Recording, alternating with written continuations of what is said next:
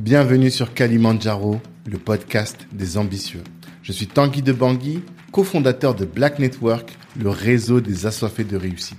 Le but de ce podcast est de vous inspirer en vous montrant des personnes ordinaires qui se donnent les moyens de réaliser des choses extraordinaires. Tous les vendredis, on dissèque le parcours d'un ou d'une invitée pour découvrir les stratégies qu'il ou elle utilise pour atteindre ses objectifs. Prenez place, c'est parti. Ce podcast est soutenu par le cabinet de gestion de patrimoine Banou Conseil. Vous êtes salarié et projeté de lancer un business, faites appel à Banou Conseil et ils vous aideront à trouver un bon bien et surtout à sécuriser votre patrimoine avant de vous entreprendre, c'est important. Si vous êtes déjà entrepreneur et que vous avez du mal à acquérir un appartement que les banques vous rejettent, faites aussi appel à Banou. Ils vous aideront à constituer un dossier solide. Moi, j'adore cette boîte qui est gérée avec beaucoup de science et beaucoup d'humanité. Je vous invite à écouter les épisodes 12 et 13 du podcast et là, vous comprendrez que je vous laisse entre de très bonnes mains. En plus, si vous venez de la part de Black Network, eh bien, vous aurez une réduction de 300 euros sur les frais d'honoraires. Allez. Antonia, bonjour. Bonjour. Ça va? Ça va et toi? Tanguy, je, j'ai dit Samy. Ah, c'est pas grave. c'est vrai que je suis Tanguy. Mais j'aime pas plus Tanguy que Samy, donc c'est pas un problème. c'est un autre sujet. Je suis très content de te recevoir. Merci. C'est un plaisir sur euh, Kalimandjaro, le podcast des ambitieux, parce que quand Joanne m'a parlé de toi, Joanne que je salue, elle m'a dit que tu es une ambitieuse et que tu serais le, la bonne personne à notre micro pour pouvoir parler de cet événement qui arrive très bientôt, les Superwoman. Et donc, euh, je me dis qu'on va apprendre des choses et on va avoir un bel échange tous ensemble aujourd'hui. J'espère. Donc, euh, je suis content de te faire découvrir aussi probablement à notre communauté. Et euh, la première question que je pose systématiquement, c'est quelle est ton ambition? Quel est ce Kalimandjaro, cette montagne que tu veux gravir et ce sommet que tu souhaites atteindre? Alors c'est vraiment tout simple. Hein. J'espère que je vais pas vous décevoir. Mon ambition c'est d'être euh, heureuse après. Le bonheur c'est un, c'est un, un, mot parfois qui est un peu assez conceptuel. Tu Exactement. Vois mmh. euh, mais pour moi la définition du bonheur c'est de remplir euh, mes journées, mes semaines et mes années de moments de joie intenses que je suis mmh. capable de reconnaître. Mmh. et j'ai identifié que que la réussite ou en tout cas la la, la, formation, la création de projets euh, divers et variés euh, faisait partie des choses qui me mettaient en joie. Donc, euh, quand j'ai envie de faire quelque chose, en général, je le fais et je ne m'interdis plus rien. Donc ça, depuis quelques années maintenant. -hmm. Donc, réussir à être moi-même. Mm -hmm. c'est vraiment une des clés du bonheur et ça c'est une de mes ambitions et après pour être un peu plus corporate on va dire -hmm. Euh, donc ça fait une quinzaine d'années, euh, presque un peu plus même, que je suis consultante en innovation, en stratégie de marque. Mmh. Et mon ambition est d'être une professionnelle et une experte reconnue. Qu'on ah. pas, que je n'ai plus besoin de faire euh, de, de, de, démarche ou de mmh. prospection, hein, qu'on ouais. vienne me chercher sur des projets qui me ressemblent. D'accord. Pour apporter ma, ma petite pierre à l'édifice, en particulier sur des projets qui, on va en parler, je pense, un peu plus tard, mmh. mais qui ont un lien avec l'Afrique. D'accord. Et euh, tu dis que ton ambition, c'est d'être reconnue, mais reconnue comme quoi? Comme experte. Comme experte. Et comment est-ce que tu fais pour euh, que les gens te reconnaissent? Est-ce que tu as une stratégie toi-même de personal branding ou quelque chose de cet, autre, de cet ordre? Euh, je, je, certainement. Est-ce que c'est une stratégie euh, qui est très pensée? Je ne sais pas. Après, je pense que j'ai toutes ces techniques-là parce que je, parce que c'est mon métier en fait. Hein, donc fait. je le fais assez naturellement. J'imagine. la stratégie, c'est de faire, de tout faire de façon excellente. Je j'aime ce mot-là. Mmh. J'ai une culture de l'excellence. Okay. Euh, j'ai pas de petits projets. Tout ce que je fais, je le brande du mmh. coup, je le market. Euh, peu importe le projet que que je fais, il est pensé. Euh, il a un objectif, il a une vision et il est transmis au monde. De quelle façon et à quelle échelle euh, Et ça, c'est peut-être aussi on pourra en parler. Ça pas énormément d'importance pour moi. Je pense qu'il faut il, faut se marketer, euh, chercher ses cibles, etc. et mhm. savoir comment le faire, mais ne pas penser forcément au nombre de personnes qui vont être atteintes par notre message. Parce que quand on fait les choses correctement, euh, il y a un principe universel mhm. euh, qui est qui est arrivé bien avant le, le digital, le marketing digital, qui est le bouche à oreille. Ah oui, tu veux dire que l'excellence est ton communicant finalement. Oui, l'excellence euh, et la satisfaction du client. Ouais. Ah, mais ça, on va en parler. Comme je te le disais en off, c'est vraiment un sujet qui nous intéresse euh, tout particulièrement. Et euh, on va parler de la satisfaction du client et de ce que tu mets en œuvre pour satisfaire cette satisfaction, pour satisfaire pardon ce, ce client. tu as dit quelque chose tout à l'heure. Tu as dit, je, ton bonheur passe par le fait d'être toi. C'est ce que tu as dit. Mais qui es-tu? Qui, qui suis Très bonne question. Euh, J'aime à dire, euh, pour simplifier les choses, que je me considère en tout cas comme une personne multipotentielle. Mmh, ça revient euh, souvent. Et euh, hypersensible, on en parlera peut-être aussi aujourd'hui. Mmh. Euh, je suis consultante en innovation en marketing et en marketing, oui, depuis près d'une vingtaine d'années. Mmh. donc dans mon day-to-day, j'ai l'idée des projets, on va dire, d'études de marché, de marketing et de communication pour des gros groupes, mhm. notamment dans l'industrie pharmaceutique. AstraZeneca, Pfizer, n'est-ce pas, pour ne mhm. citer que ceux-là que tout le monde connaît. Maintenant, encore plus depuis la crise euh, sanitaire, on les connaît par cœur. Mais aussi euh, dans l'industrie textile, mhm. euh, dans la mode, et puis euh, un certain nombre de jeunes entrepreneurs, tout projet confondu. Euh, qui je suis, c'est cette personne qui, depuis 15 ans, a acquis des compétences transversales dans son parcours professionnel mhm. euh, et qui les utilise euh, à dessein mhm. dans ses projets qui soient plus personnels ou ce qu'on a tous des hobbies, Bien sûr. Euh, plus personnels ou dans l'accompagnement de jeunes entrepreneurs, euh, etc. Donc je suis une touche à tout. Je pense que c'est un mhm. mot qui me correspond bien. Ou un couteau suisse, comme dit Ami Kwame, donc la, la CEO de Ayana, dont on va parler tout à l'heure, le promoteur de l'événement Superwoman. Mmh, ok. Et tu dis que tu es une touche à tout. Comment est-ce que tu fais pour euh, rester, enfin pour produire, atteindre un haut niveau de résultat quand tu fais plusieurs choses? Il y a quelqu'un qui m'a dit cette euh, cette semaine, euh, il faut faire peu de choses et les faire extrêmement bien. Et il semblait me faire comprendre que le, fait d'être touché à tout, c'était incompatible avec l'excellence. Quelle est ta, vision par rapport à tout ça? Je pense qu'il je, on va, tu vas voir que pendant l'entretien, j'ai beaucoup de mal avec les étiquettes, les cadres, les règles. Okay. Euh, il faut adapter son développement ou adapter sa façon de fonctionner à sa personnalité. Okay. Moi, je suis une touche à tout. Intrinsèquement, ça fait partie de mon, c'est mon caractère en fait. C'est mmh. c'est une caractéristique euh, mmh. particulière. Voilà, ça ne marche pas avec tout le monde. Mmh. Moi, je suis comme ça. Euh, maintenant, comment je fais? Je suis un excellent chef de projet. Euh, dans ma carrière, je suis chef de projet. Mhm. Euh, quand je suis euh, alors j'ai été consultante dans un dans une grosse boîte qui faisait du conseil, qui est fournisseur de données pendant 12 ans. Okay. Euh, et au quotidien, je pouvais l'idée 15 projets différents mhm. avec des très gros clients de l'industrie pharmaceutique. Donc ça m'aide beaucoup. Hmm. Je gère ma vie comme un hmm. projet. Ouais. Ou comme des projets. Mais comment tu fais? Quels outils tu utilises? Quelles, euh, quelles clés tu peux nous partager? Alors moi, je, par exemple, je ne me considère pas comme étant multipotentiel, mais euh, peut-être euh, je suis pas focus, tu vois? Je touche à tout. J'ai trois, quatre, cinq projets en même temps, mais j'ai pas les. Je pense j'ai pas ce profil de chef de projet. Donc qu'est-ce que quel conseil par exemple tu donnerais à quelqu'un comme moi pour réussir à gérer, gérer tous ces projets de fond? Il y a un truc très simple que plein de gens ne font peut-être pas, c'est être meilleur ami avec son agenda, que ce soit Google un calendrier ou Outlook. Euh, mettre des, des time slots. Je réfléchis parce que je parle français, euh, anglais. Euh, excuse-moi. Je vais essayer de, faire français, français, mais des fois j'ai du mal à trouver les mots en français. S'il y a besoin, je traduirai. Euh, des blocs, des créneaux horaires.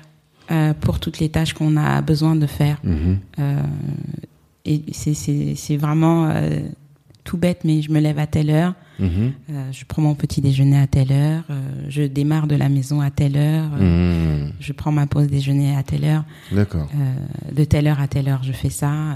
Et donc sur une journée, sur une semaine, sur des mois. Mhm. Ça va faire la différence. C'est ça. Par exemple, là, on est lundi matin. Est-ce que tu t'es dit, bon, bah voilà, cette semaine, je sais déjà chaque jour, je vais faire ça. Aujourd'hui, je fais ça. Oui, T'es ce genre de personne. oui. Alors après, maintenant, moi, je suis, j'ai tellement l'habitude de faire ça que j'ai Mhm. plus besoin forcément de Mhm. l'écrire dans mon agenda, dans mon agenda. Mhm. Mais le week-end, c'est quelque chose d'automatique. Le dimanche ou à un moment donné, en tout cas, je vais découper ma semaine D'accord. où je vais avoir des objectifs par semaine. Mhm. Et il y a aussi des tâches du quotidien très personnelles, quoi, Mhm. que je, que- tu as des, des points euh, à faire. D'accord. Je- J'ai un courrier euh, auquel il faut que je réponde, par Mhm. exemple. euh, Il est en objectif de cette semaine. Ok.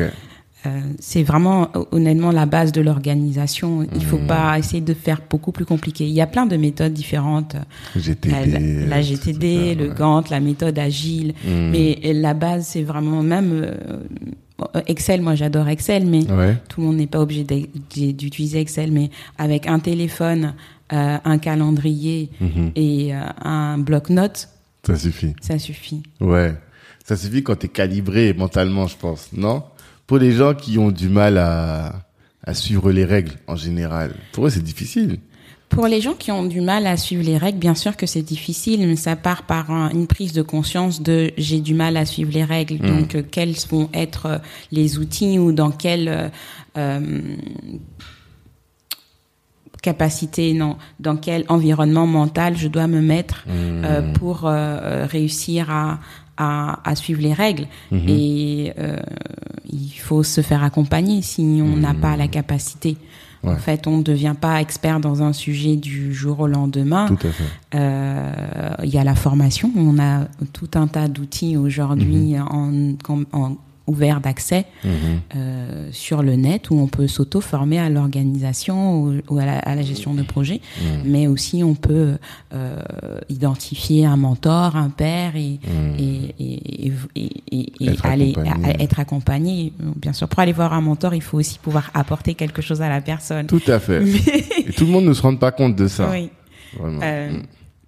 Mais se faire accompagner ou euh, euh, aller voir un coach ou un consultant ou un Mhm. expert métier. Hmm. D'accord. Ok, c'est noté. En tout cas, euh, je me dis, il faut que je m'y mette. mais la- la- l'agenda, tout ça, j'ai, mais suivre les règles, c'est pas facile. Euh, donc, si on reprend ton parcours, toi, t'es né au Sénégal, Je suis née au Sénégal. c'est ça, de, mais d'origine togolaise. Oui, je suis née au Sénégal. Mes parents, mes deux parents sont d'origine euh, togolaise. Mhm. Euh, et la famille de ma mère est installée au Sénégal depuis très longtemps. D'accord. Donc je suis sénégalaise née d'une mère sénégalaise d'origine togolaise béninoise. J'ai grandi au Togo après euh, à partir de mes 8 ans. D'accord. Et euh, t'es arrivé en France à quel âge? À 17 ans, deux jours après les résultats Après du le bac. D'accord. T'es venu ici pour étudier directement. Oui. Ok. Et euh, après, j'ai vu que t'as fait un passage à Londres. C'était pendant tes études ou c'était après les études? Euh, j'ai fait un premier cycle en biologie, Ok. rien à voir, à l'université de Tours. Hmm. Euh, et après, euh, au lieu de démarrer ma carrière euh, scientifique ou de faire un troisième cycle, Mhm. je suis allée à Londres. Ah oui, J'avais que tu besoin voulais de. faire médecine, c'est ça Je voulais en tout cas être dans cet environnement Mhm. euh, santé, Ouais.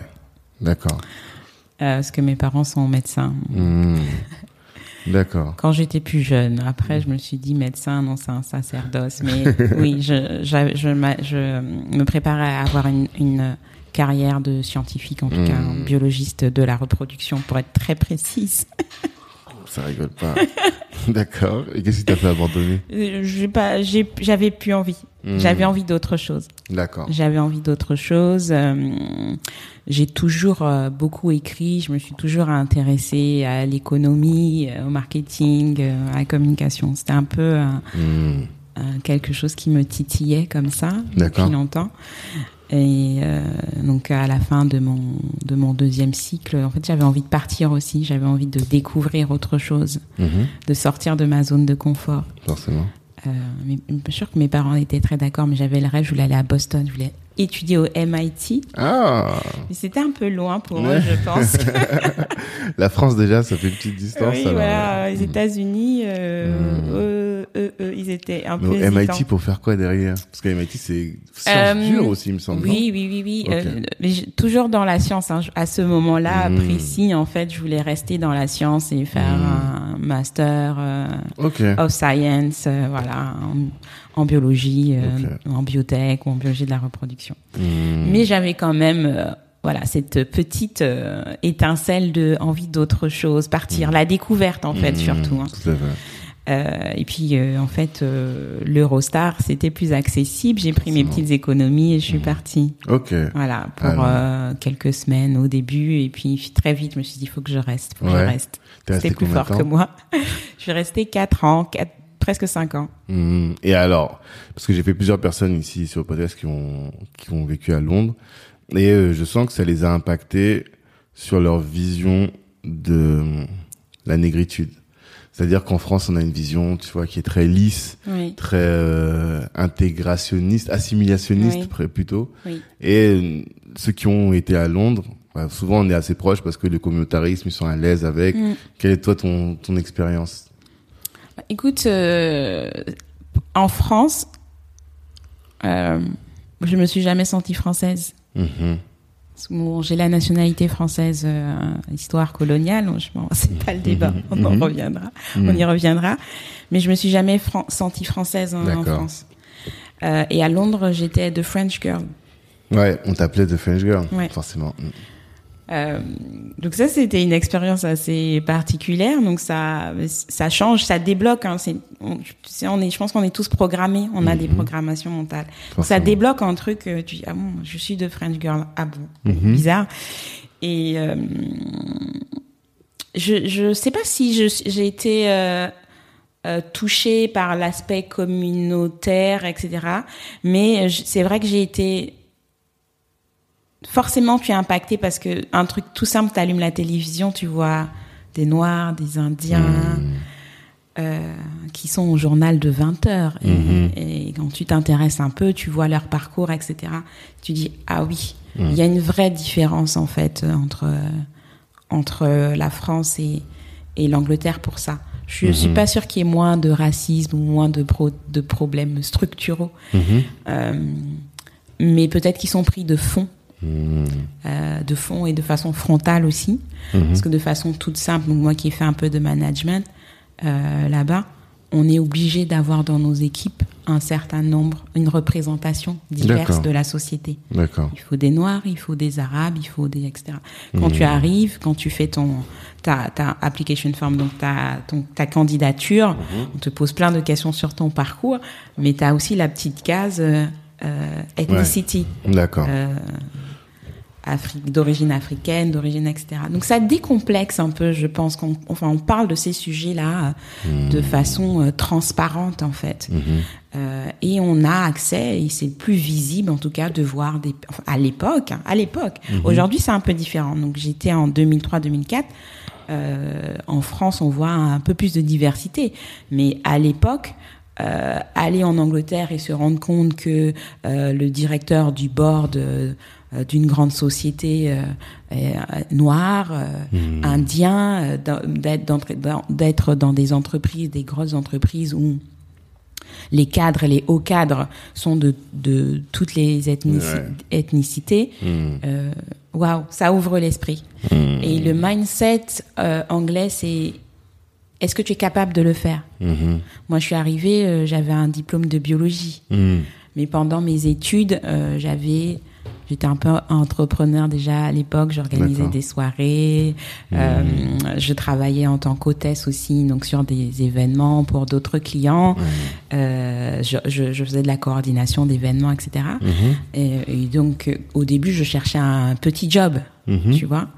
Euh, et finalement, j'ai eu un job euh, en, gestion d'événementiel, en management d'événementiel, parce que j'étais, c'est quelque chose que je savais faire. Mm. Ils se sont pas arrêtés à mon diplôme, Qui avait rien à voir. qui avec- n'avait rien à Ouais, voir. C'est ça. Mm.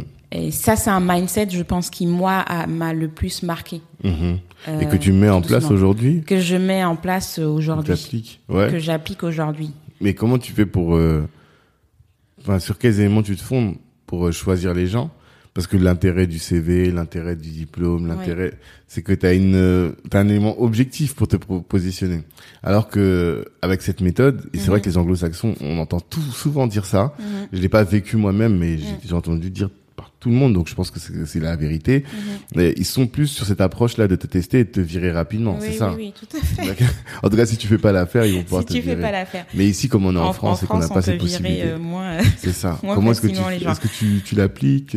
Non, mais oui, moi je l'applique. En tout cas, je suis pas fermée. hein. Euh, après, en France, c'est rare que qu'on arrive, qu'on soit que le CV soit complètement anachronique. euh, Mmh. Les gens se permettent pas à complètement ça. Mais ce qui est le plus important pour moi, c'est qu'un CV il raconte une histoire. C'est Mmh. de voir le fil conducteur et puis le candidat, le candidat à l'entretien, il doit pouvoir raconter une histoire. Donc, sur un sur un CV, je vais regarder le diplôme, bien sûr, ça peut m'aider, mais je vais regarder le parcours. Si le diplôme, euh, euh, donc moi j'étais dans 10, 10 dernières, 10, 11 dernières années, j'étais dans un groupe où je ch- cherchais plutôt des profils de data, data scientist, euh, euh, chef d'études de marché, euh, chef ma- de, de produits marketing, etc. Mais je cherchais des gens capables de pouvoir toucher des données, et de les analyser. Si dans leur expérience euh, professionnelle, euh, à un moment donné, ils, Ils avaient fait ça, tant mieux. S'ils avaient pas fait, bah, c'est pas c'est pas mon favori, mais si dans dans leurs euh, études, ils avaient été amenés à travailler de la donnée ou à être initiés à ça, à ça, pourquoi pas? Et par contre, en entretien, euh, toujours, j'ai l'entretien euh, théorique, on va dire, en tout cas la, la prise de connaissance, la personnalité, et surtout, parce que l'intégration dans une équipe, c'est un autre ça. point aussi, mais le, le cas pratique, très important. Avec un cas pratique, là, on peut quand même euh, T'arrives à voir quand même. voir le euh, voilà, le niveau de la personne. Mais effectivement, on dit toujours que les, euh, les compétences s'acquièrent, Mm. mais la culture, la capacité à s'intégrer dans l'équipe, ça s'acquiert pas. Donc le cas pratique, au final, si la personne a échoué au cas pratique, tu la recales? Ou tu prends le cas pratique uniquement pour avoir des idées Oui, je de, oui, oui. de la personne, comment Mhm. elle- quel est son schéma de réflexion? Tout à ça fait. C'est le schéma de réflexion. Échouer, on échoue. Pour moi, on n'échoue pas à un cas pratique. C'est Ouais. pas, euh, enfin, surtout dans ce domaine-là, c'est- de l'analyse de données. Hmm. Dans analyse de données, euh, an- une analyse est interprétative, même quand elle est statistique. Bien sûr. Euh, donc sûr. non non j'écoute après il peut avoir des gros contresens et en tant que professionnel je vais dire ah oui non là il a Mm. vraiment rien compris je vais pas le prendre flag. mais ce qui m'intéresse c'est le schéma de pensée la réflexion euh, la- l'attention aux détails Mm. euh, la capacité de se projeter à se projeter à raconter une histoire aussi parce que Mm-hmm. c'est bien de voir des données mais qu'est-ce qu'on en dit qu'est-ce qu'on en fait? Tu le dis beaucoup, hein, raconter une histoire. Là, tu l'as dit au moins quatre fois. J'imagine que et tu disais que toi, ton, ton talent dans une équipe, c'est ça, le Je storytelling, quoi. c'est le storytelling Tu arrives à, euh, euh, quand tu accompagnes quelqu'un sur euh, son branding, tu crées une histoire, ou en tout cas, tu utilises les éléments de sa vie pour pouvoir recréer une histoire Oui. euh, qui soit racontable.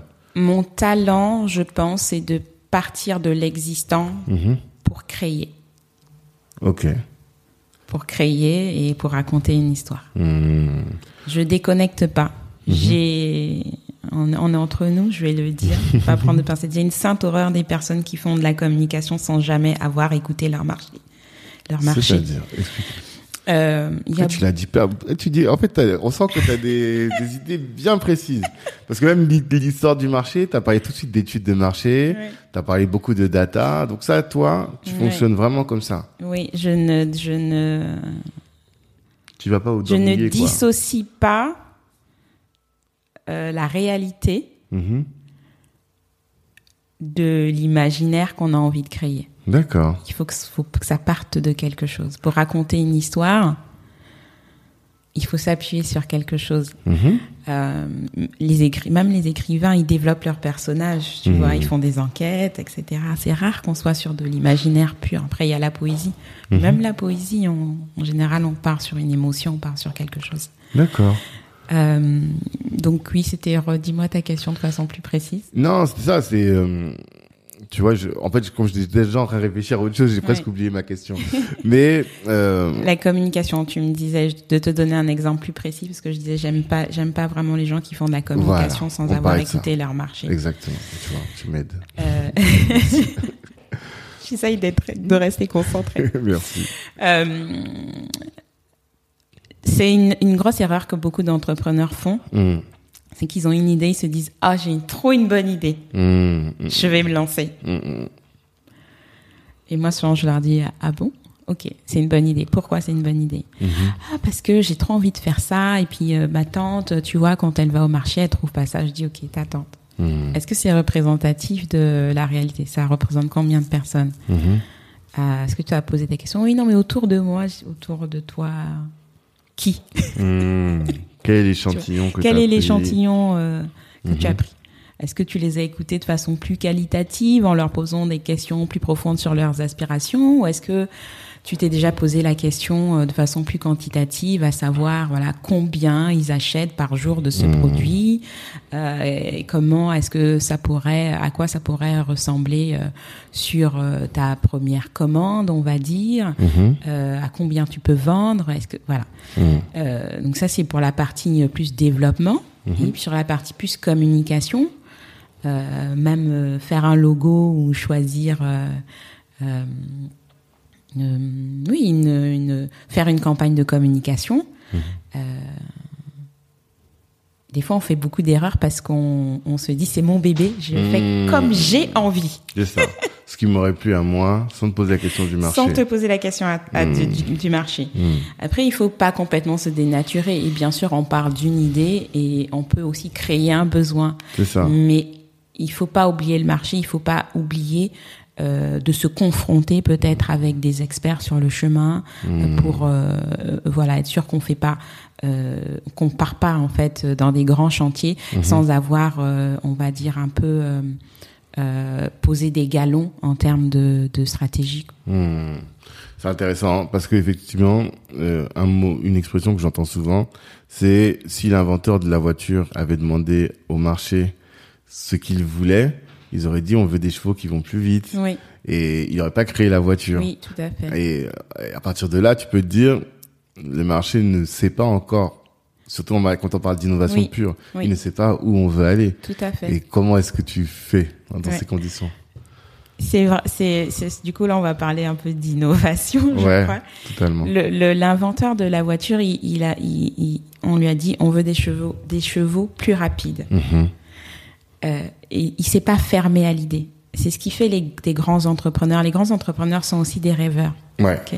Donc, dans ce que je dis, c'est, c'est, je l'ai reprécisé, c'est bien sûr qu'on part d'une idée, on part d'une envie, on part de quelque chose qu'on a ressenti, euh, mais il faut aussi interroger le marché. Il faut pas qu'on soit complètement déconnecté. Mmh. Euh, l'inventeur de, de, la voiture a vu qu'il y avait un besoin d'aller plus vite, en mmh. fait, euh, de porter des charges. Et il s'est dit comment je peux y arriver? Et en réfléchissant, il s'est dit ah mais non mais les chevaux. En, faisant plusieurs itérations. Ça c'est mmh. aussi une technique pour créer de, de pour créer ou pour être innovant. Mmh. C'est en faisant des, des itérations, en mmh. répétant en fait, en se posant des questions. Il est parti du, du chevaux. Euh, il, au tout départ, hein, il est parti du chevaux, il a mhm. mis euh, euh, un appareillage, la, la charrette, etc.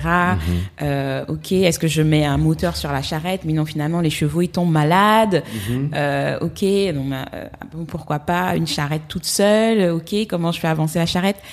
C'est en faisant des itérations dans un processus de création et d'innovation, on va par étapes et on part d'un problème particulier, on utilise l'existant, donc là le cheveu et la charrette, mhm. mais on va se dire comment je peux faire en fait un, un cet appareillage, appareillage là de façon différente. Mhm. Mais je pars de quelque chose qui est existant.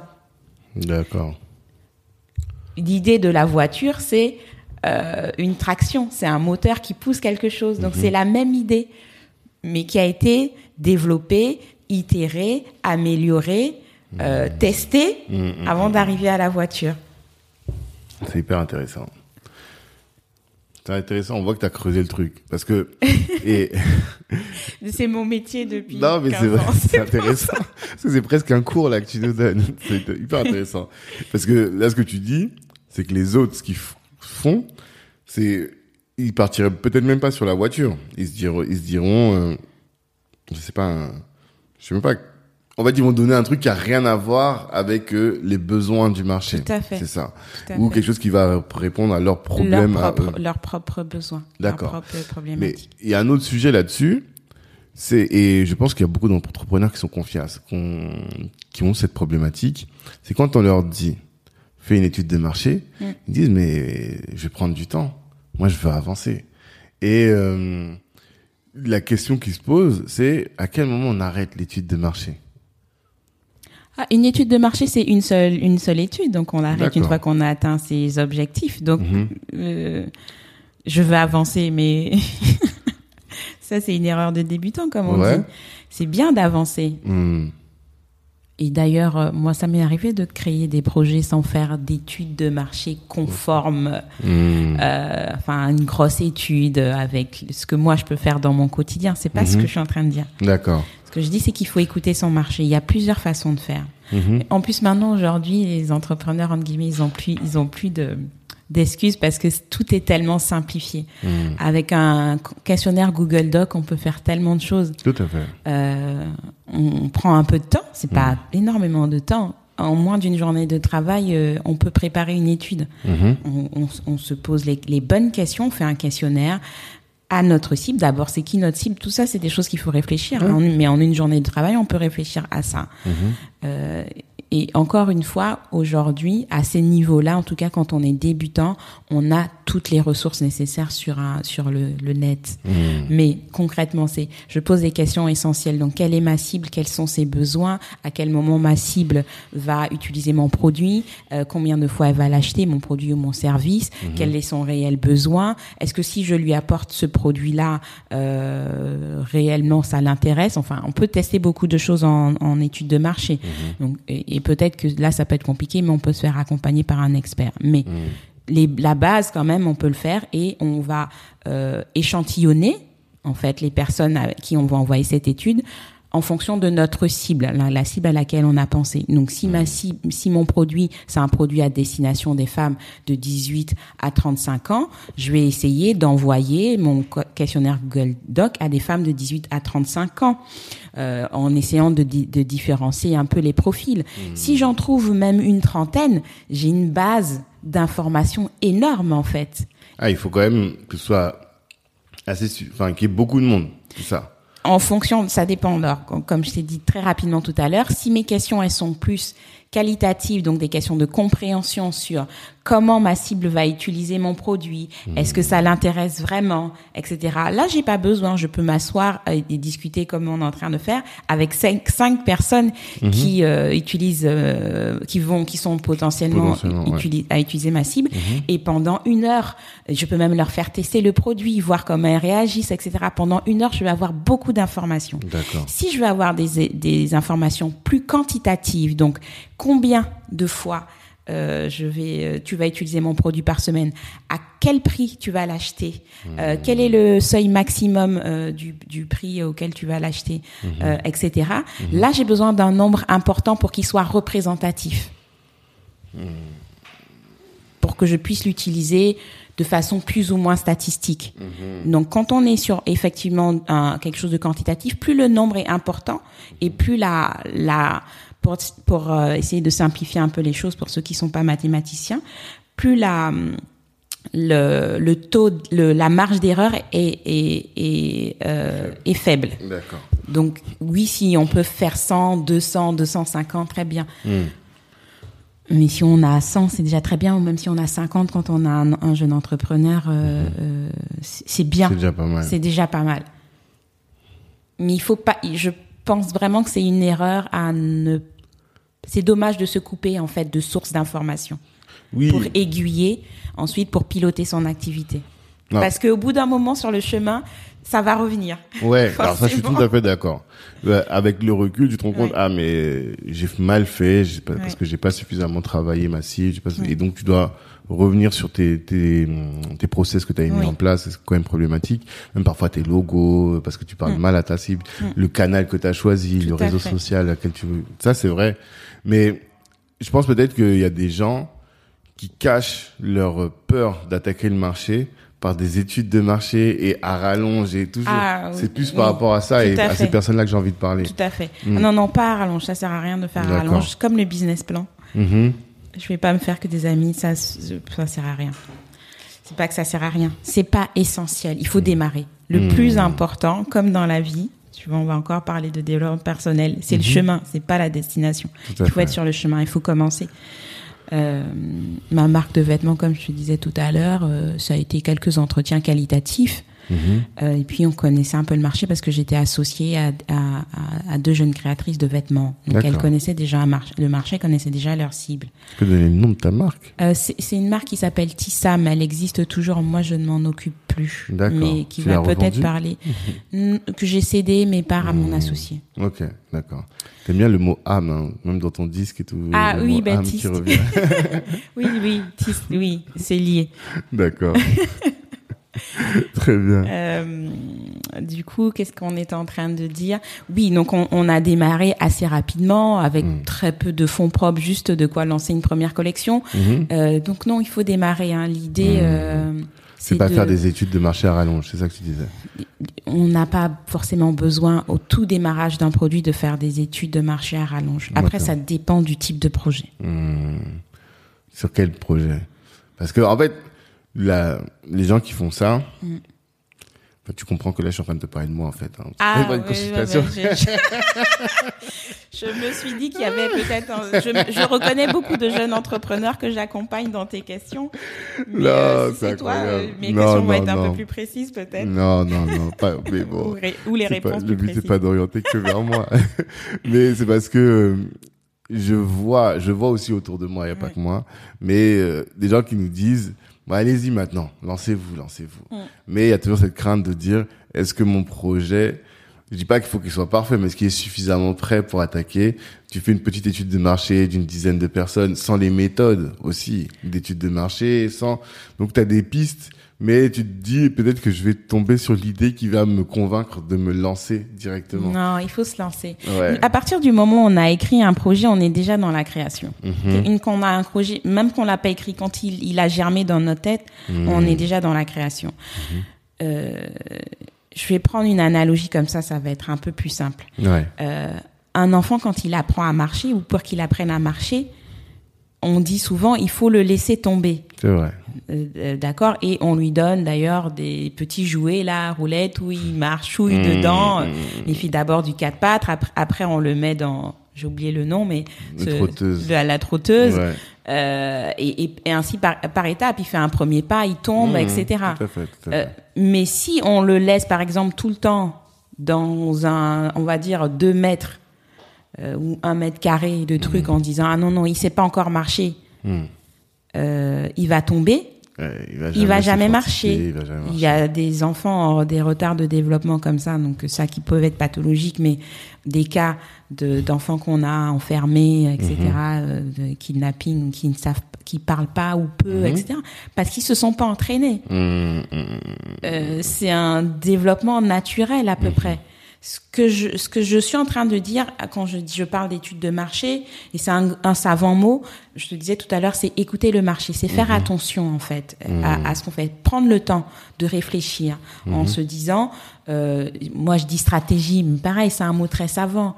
C'est ma, ma, ma technique, mon mood board, mon plan de route, on appelle ça comme on veut, mes étapes, ma vision mhm. et, et être capable de les remettre en question. Ça, c'est quand on est tout seul. D'accord. Ensuite, une autre erreur que les entrepreneurs font, c'est euh, se dire qu'ils, comme ils sont tout seuls et qu'ils n'ont pas d'argent, etc., ils peuvent pas avoir euh, d'aide ou de support ou aller euh, chercher des, Des partenaires. des partenaires ou des ressources Ouais. qu'ils n'ont pas. Mhm. Quand je fais un accompagnement, par exemple, moi, une des questions que je pose plein plein de questions de diagnostic avant de démarrer mon accompagnement et je demande quelles sont vos ressources. Mhm. Et je précise bien, dans les ressources, les ressources humaines, Mhm. je commence pas par financier, tu vois. Ressources humaines, Hmm. deux points, c'est-à-dire les personnes ressources sur lesquelles vous pouvez vous appuyer, qui ont une expertise qui peut vous apporter, etc. Mhm. Les personnes qui peuvent donner de leur temps dans votre projet. Hmm. ensuite les ressources financières, après vos capacités, vos ressources technologiques, etc., etc., etc. Il y a plein de façons différentes en fait euh, d'avoir de l'aide. Il y a des il y a des boutiques de gestion. euh, il y a vraiment plein de choses en fait dont on peut se servir. Il y a toutes les ressources euh, du net à disposition aujourd'hui. On peut aller chercher un mentor si on lui apporte une idée, etc. On peut aller chercher un associé. On peut aller chercher un expert. Euh, une consultation, euh, ça peut aller de, euh, en fonction de l'expertise et du et du et du métier de 50 à 250 euros. Mais c'est pas hors de prix. On a des programmations mentales en fait qui nous font nous dire euh, bon. En fait, je, je gagne déjà pas d'argent. Ouais. Est-ce que je vais aller dépenser Est-ce que je vais aller dépenser Alors qu'il faut dépenser pour gagner. Il faut investir. Théoriquement, on le sait, mais après, les mettre en place, je vois que c'est compliqué pour beaucoup, effectivement. Mais, alors, moi, j'avais pas identifié cette casquette-là d'accompagnement à la création d'entreprise. Ça, tu l'opères comment, dans quel cadre? Euh, je fais de la consultance euh, du coup avec des jeunes euh, entrepreneurs. Donc, en, c'est comme c'est du développement de marques, de projets D'accord. euh, et de et de personnes, Ouais. parce que l'un ne va pas sans l'autre. Hmm. C'est vrai qu'on a, quand je t'écoute, moi je sens de la, ouais, pas que de la marque, vraiment de, d'entrepreneuriat au sens euh, le plus simple, quoi. Et euh, au début, c'est vrai qu'on a parlé beaucoup d'études de marché. Là, on est vraiment sur euh, attaquer son marché, mais en fait, t'accompagnes des entrepreneurs. Oui, Toute personne qui veut entreprendre, il peut se dire, bah tiens, je vais appeler Antonia et je vais avoir euh, prendre des, des, faire appel à elle pour qu'elle m'accompagne. tout à ça. fait. D'accord. Et et ça n'a pas besoin d'être un accompagnement long Mhm. En fait.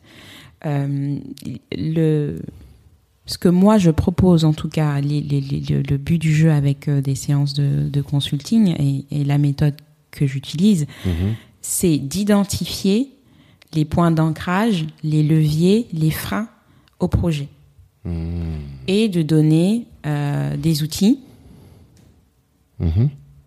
que moi j'ai acquis avec euh, mon petit bagage et mon petit parcours. Mhm. Euh, mais aussi de partager un, un- un- un réseau, mon réseau Mhm. euh, d'experts. Comme je disais, en fait, on peut pas tout faire, on sait pas tout faire. Tout à fait. Et ça peut aller assez rapidement parce que je ne déconnecte pas mon accompagnement d'un accompagnement en développement personnel. C'est-à-dire qu'un projet ne peut pas se construire en étant complètement à l'opposé de la personnalité De la, du porteur de projet. Ok. Moi, je suis d'accord. Euh, si t'es pas organisé, que c'est pas ton truc, etc., je vais vite te dire, ok, très bien, mais il te faut une assistante, te trouve une stagiaire, trouve quelqu'un, Mhm. euh, par exemple, un, un Ouais, truc ouais. basique. Parce que développement, développement, pardon, développement personnel, aujourd'hui, c'est un grand mot. Oui, aussi. Un mot qui est très décrié. Oui. Quand il l'a employé au début, ça m'a même fait des frissons. J'ai dit, oh non, encore ce truc-là, tu vois.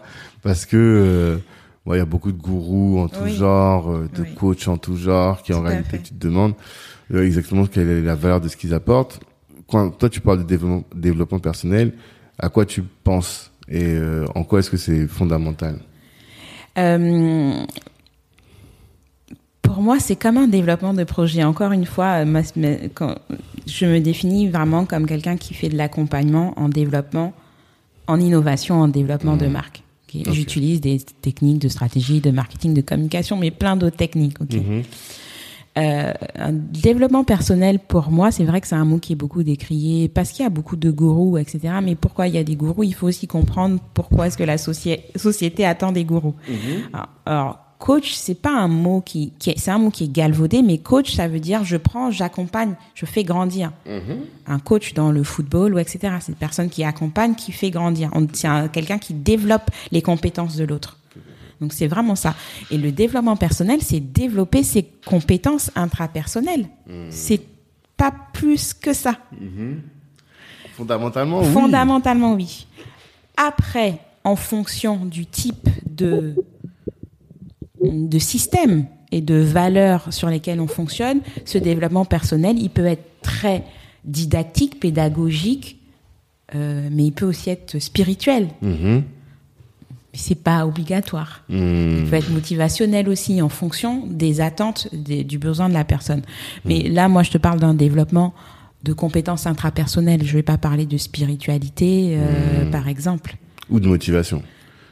Parce que c'est beaucoup la, la motivation, pour un entrepreneur, c'est quand même essentiel. Mais on va pas l'utiliser. Je veux dire que je n'utilise pas. Je dis pas aux gens. Ça me fait rire, mais euh, si on a euh, effectivement on vit dans une société où il faut réussir.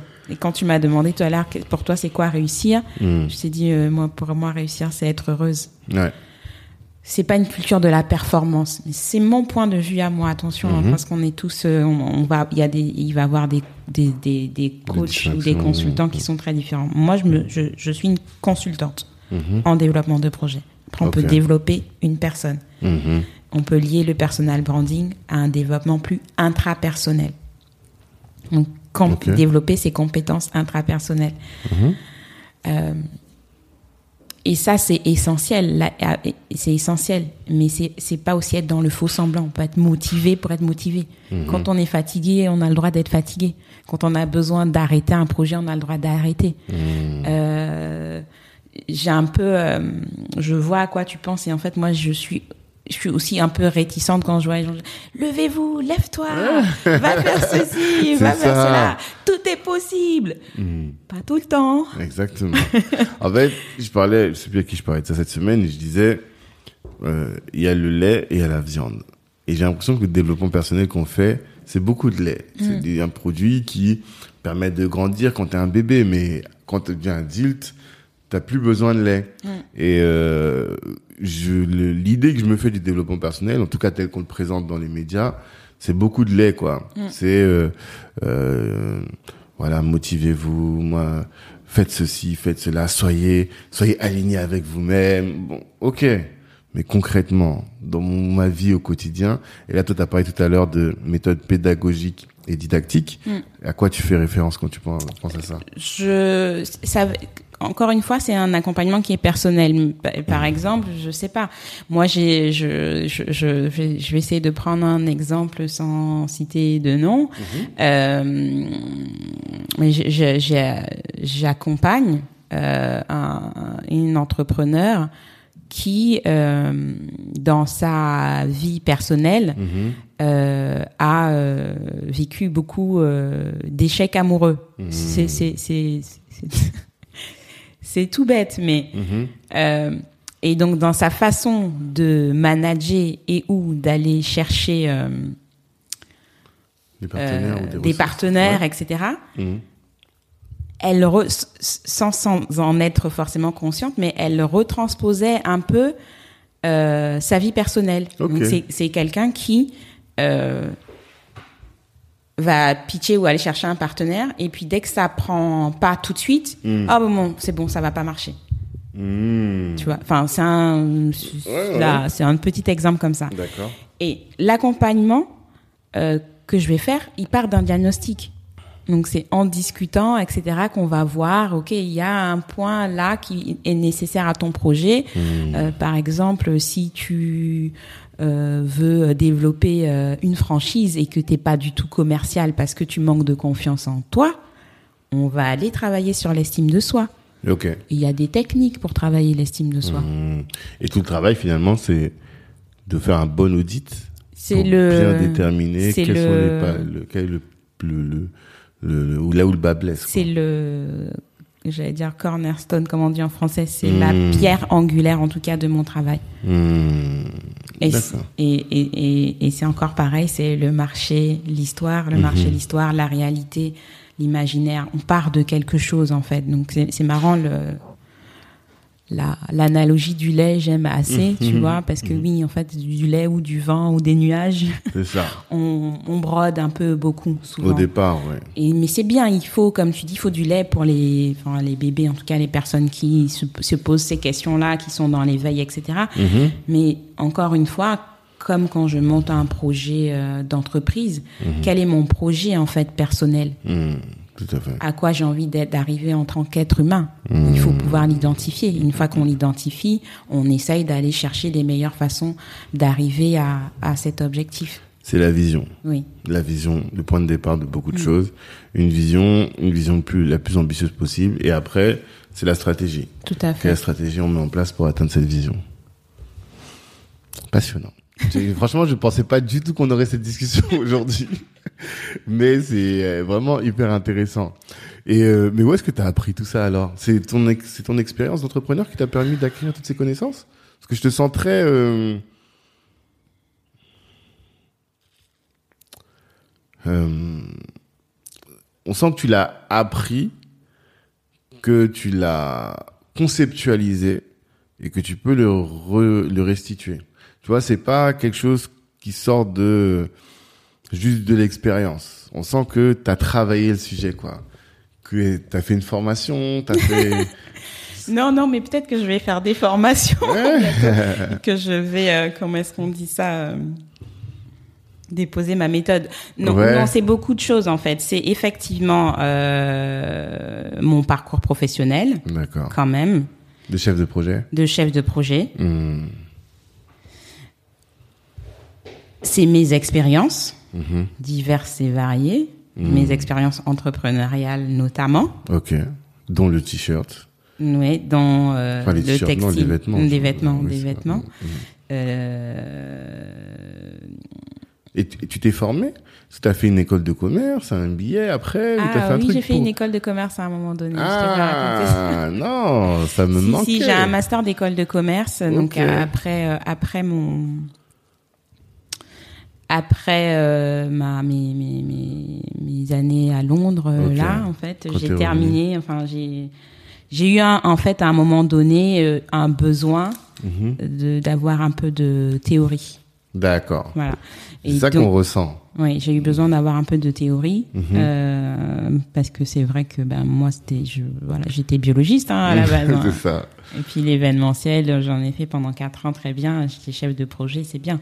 Mais j'avais besoin d'avoir un côté plus théorique, d'avoir un autre diplôme. Ça, c'est le côté français hein. Ouais. et africain Aussi, surtout africain même, pour, euh, on va dire, euh, je sais pas, justifier. ouais, Bon, bref. validé. Mm. Et donc j'ai fait un bachelor euh, international business Mm. et un master euh, qui était un double master euh, strategy marketing communication.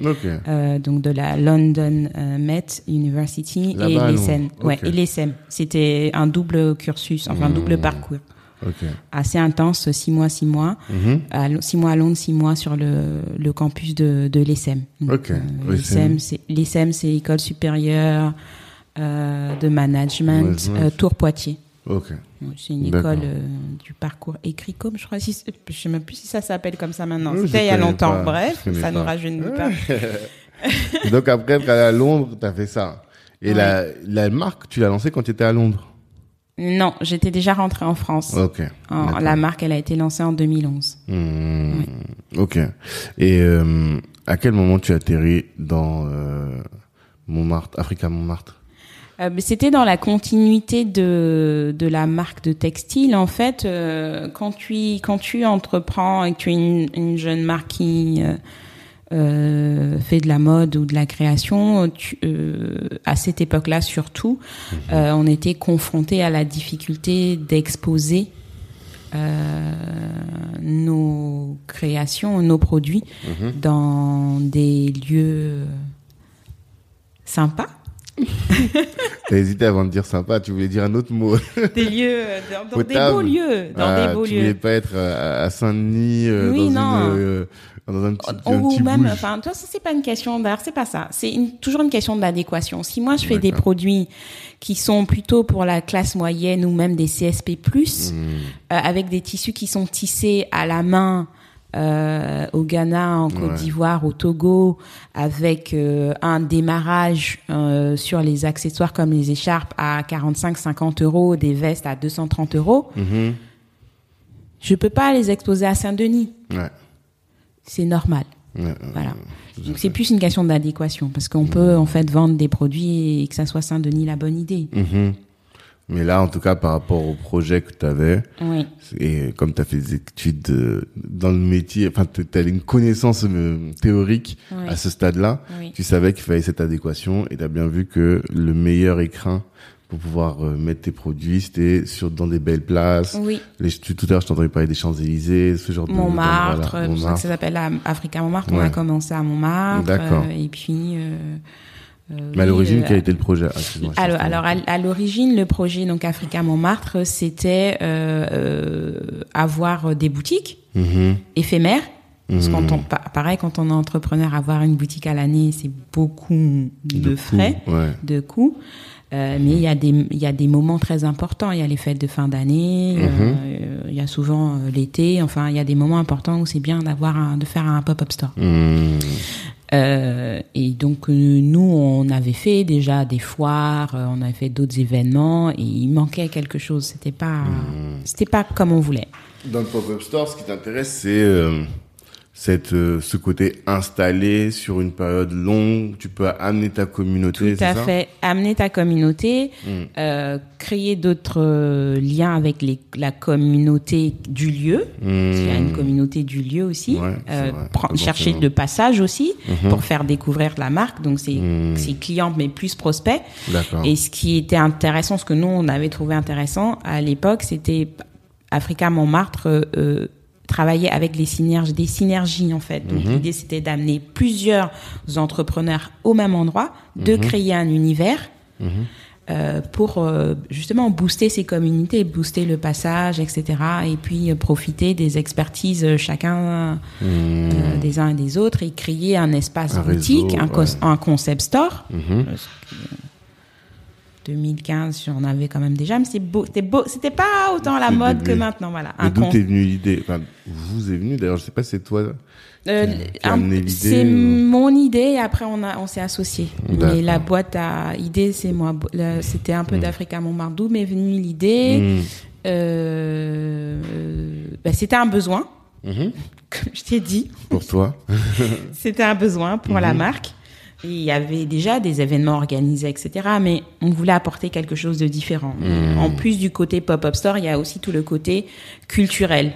Euh, donc festival, inviter des conteurs, inviter hmm. euh, euh, des gens qui faisaient de la cuisine, etc. Vraiment créer un univers. D'où m'est venue l'idée euh, c'est pas quelque chose que tu as vu aux États-Unis ou... Euh, alors les concept stores ça existe beaucoup, ça existe, euh, c'était beaucoup plus fréquent par exemple à Londres, ça c'est sûr. euh, une façon de, de, présenter la culture afro-caribéenne aussi dans des des, des, des festivals de, autour de la musique ou de la mode, ça existait aussi beaucoup mhm. plus. Et donc assez naturellement, moi j'ai un peu combiné le tout. le déclic ça a été que je crois que c'était des journées du patrimoine ou quelque quelque chose comme ça. journée du patrimoine, ou en tout cas des, des galeries. Il y avait des galeries ouvertes à Montmartre. Et donc mon associé avait été invité et elle visite cette rue à Montmartre où il y a plein de boutiques, des galeries et tout.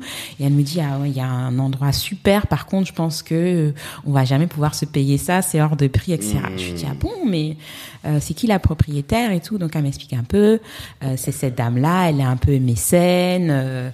elle cherche des projets pour animer sa rue. Je dis ben banco c'est ce qu'il faut dire. On va écrire le projet, on va le monter, on va le présenter. Et elle va nous dire oui. D'accord. Et donc j'ai, je l'ai conceptualisé. Donc c'était un peu d'Afrique à Montmartre au début. Tout à fait. J'ai raconté une histoire. Mhm. On est allé euh, chercher euh, assez rapidement des, des marques avec qui on avait l'habitude de faire euh, des, des salons, des foires, mhm. qui voilà étaient un peu plus dynamiques dans leur communication ou dans leur stratégie de développement, etc. Et on, on leur a proposé le projet. Est-ce que vous êtes partant? Oui, non. Des artistes aussi parce qu'il fallait vraiment créer cet univers-là. D'accord. Et ils ont dit banco, donc le projet a été écrit, présenté, pitché, et puis euh, cette dame nous a dit ok, je peux vous. Et on lui a dit voilà, par contre nous on peut pas mettre plus de temps. Ah. et elle nous a dit ok. C'est comme ça que ça a démarré. On a démarré avec la première fois c'était une boutique, une boutique, deux boutiques, et puis euh, l'édition numéro 3 on avait cinq boutiques. Après on est parti de Montmartre, on est allé ah, à Bastille, en fait, le but, c'est d'avoir un maximum Enfin, plusieurs concept stores. Plusieurs. Alors, là, il y avait plusieurs boutiques parce que c'était une rue, donc on a hmm. créé l'événement autour de ça. C'était un voyage. Il y avait cinq boutiques différentes. D'accord. Mais c'était pas des, des, des pop-up. C'était des pop-up. Ah, d'accord. Plusieurs pop-up. Par exemple, tu vas mettre une marque à un endroit, ou plutôt un univers. Des univers, voilà. Ok. Par exemple, je vais prendre. Est-ce que tu peux donner des exemples? L'univers euh, Cocoon Mhm. Là, on avait mis des marques plutôt autour de l'hygiène, de l'univers bébé, mhm. des marques qui utilisaient plutôt des produits naturels, etc. D'ailleurs, les marques pouvaient se retrouver dans plusieurs univers. On parle hmm. plutôt là de produits. Donc euh, là, c'est vraiment des techniques de retail, quoi. Tu hmm. vois, créer des univers, c'était vraiment ça. On avait un univers euh, fantasy où là, il y avait hmm. plutôt des des objets un peu plus colorés, euh, un peu plus innovants, etc. Voilà. D'accord. Ça, ça, ça a l'air vraiment. en tout cas, comment tu le décris, ça a l'air vraiment intéressant. Et euh, ce week-end, bon, il y avait le salon Business Africa, je t'en mhm. parlais, et euh, j'étais avec un de mes amis qui est fondateur d'une chaîne de barbeurs qui s'appelle Groomers, mhm. et il me disait, lui, il est un peu comme toi. Tu vois, je, je sens quand je t'entends parler, je ressens la même chose que lui, parce que il me dit quand je fais des stands, par exemple, il était à, à la foire de Paris, il veut pour faire un stand, il s'est pas contenté juste de mettre ses, ses, chaises de, bro, de de barbeur, il a recréé une case avec. Il normalement, nous qui sommes africains, qui avons cette capacité à créer, on devrait pas, on peut pas faire un événement et ne pas ramener un concept sur nos stands, se contenter de blocs blancs. Euh, et toi, je, je, te vois réagir comme ça. Bah, après, je sais même pas si c'est parce que je suis oui, peut-être. Je pense que effectivement, c'est très juste. Hein. Je pense que effectivement, le storytelling, comme on le dit aujourd'hui, ce mot-là, mm. c'est quand même beaucoup. C'est ça fait partie de notre culture. On nous raconte des histoires sous l'arbre à palabre ou bien le soir. Enfin, mm. euh, dans beaucoup de nos cultures, en tout cas, c'est assez fréquent. Le conte est très présent mm. en fait dans nos dans dans nos dans notre culture. Mm-hmm. Euh, en tout cas, dans les éléments constitutifs euh, de la culture subsaharienne. Et, et, en plus de ça, oui, la professionnelle que je suis euh, conceptualise. Moi, il n'y a pas de projet que je fais sans le conceptualiser, en fait. Hmm. Y a, il faut oui, un tu l'as dit en intro. Ça, tu l'as même dit en intro. Mais le concept, tu le pousses sur tout type de projet? Tout. Par, par, exemple, le podcast, comment est-ce que tu conceptualiserais? Juste comme ça. Le tien? Ouais. Est-ce que ce serait euh, de dire bon bah je vais toujours mettre tel type de boisson pour dire pour brander là, le truc. pas bien là. Vous ne voyez pas mais oh, il y a une bouteille de cristalline toute simple. C'est euh, des détails mais euh, moi je fonctionne enfin je fonctionne tellement comme ça que c'est naturel pour moi, je ne réfléchis plus au fait de me dire ah tiens, j'ai conceptualisé. OK. Mais si je pouvais si je faisais ça, si j'étais à ta place, il me manque quelque chose où en fait je vois le nom de ton podcast, je le vois pas. Ouais. Déjà. Je vois. Ça c'est dommage parce que mhm. j'aurais pu prendre une photo et voilà. Ah. Euh, la bouteille d'eau. Euh, il faut faire avec les moyens du bord. Si t'as pas de partenaire, tout ça, mais voilà, peut-être mettre Kalimandjaro sur la bouteille d'eau. Euh, le verre, voire un verre en, bois, je sais pas, tu vois. Ou un mug ou peu importe quelque chose. Et puis même ça te coûterait en fait de faire brander deux tasses Kalimandjaro rien du tout. C'est ça le pire tu vois. C'est que en fait c'est une disposition d'esprit pour moi. C'est pas une question de coût. Quand tu as la créativité tu peux faire des choses très chères mais quand tu as envie de le faire ça, tu l'as dit, le mug ça coûte rien.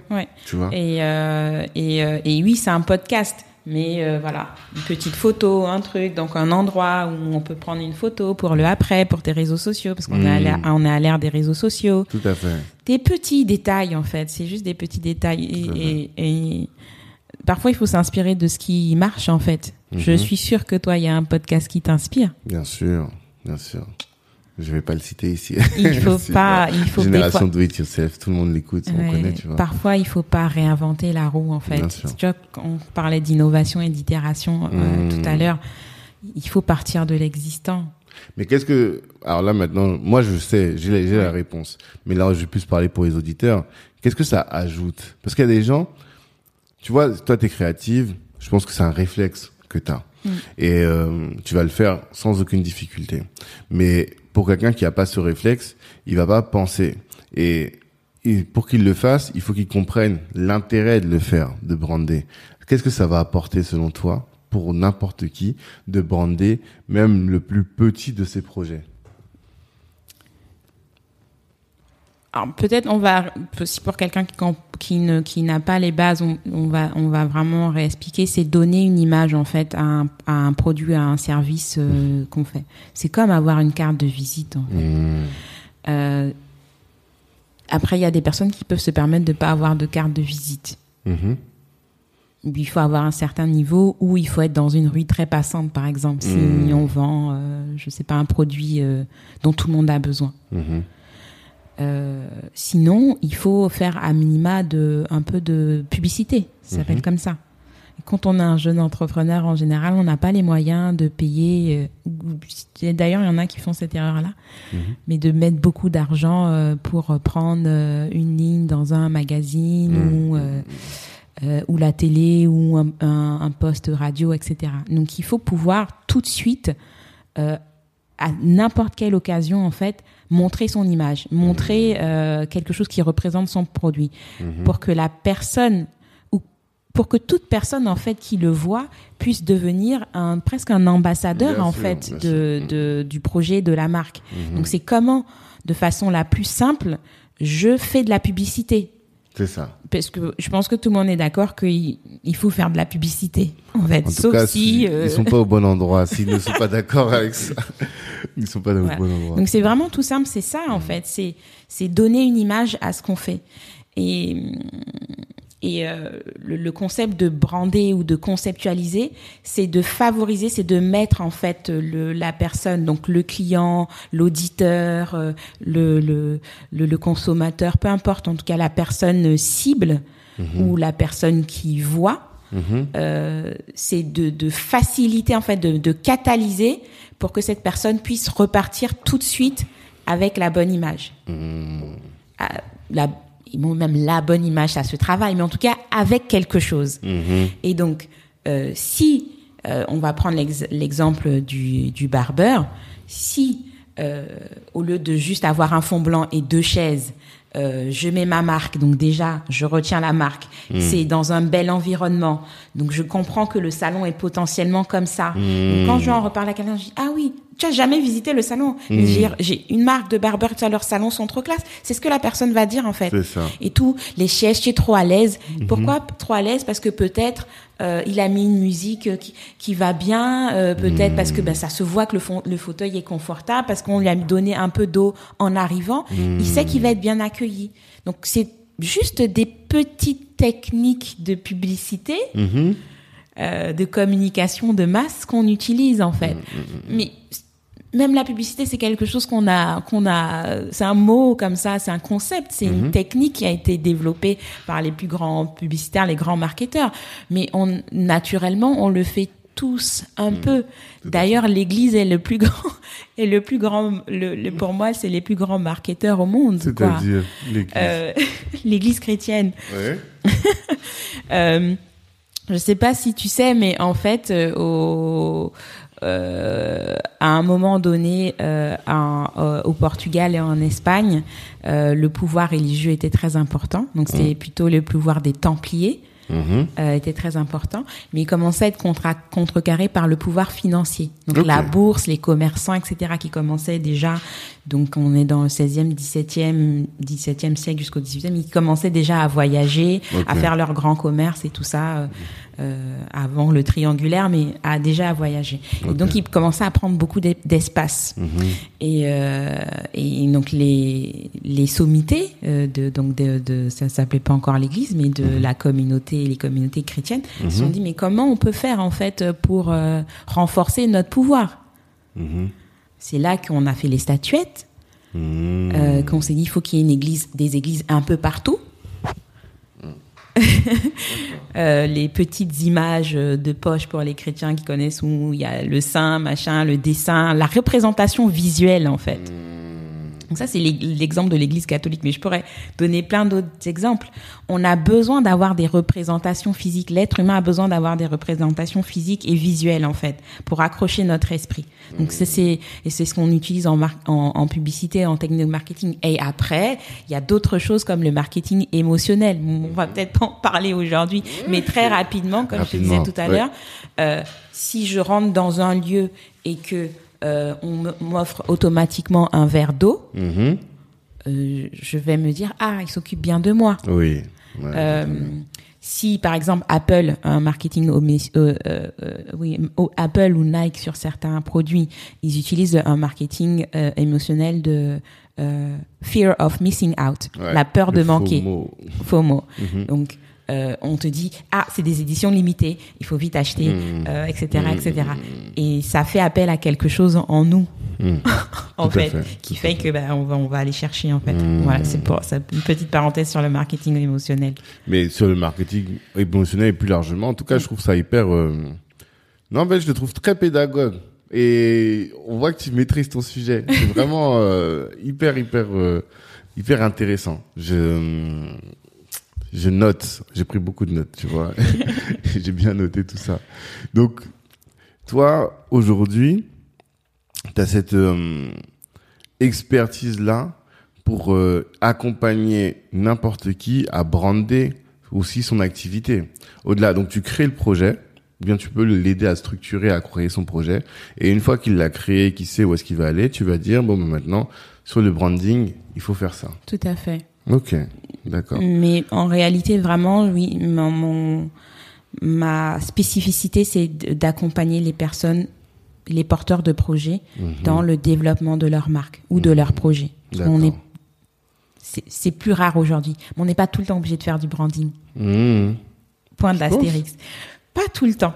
Pourquoi euh, Ça dépend du projet. Si je suis, euh, je sais, je sais pas, un projet caritatif, euh, par exemple. Toi, tu penses même un projet caritatif, il n'y a pas beaucoup moins.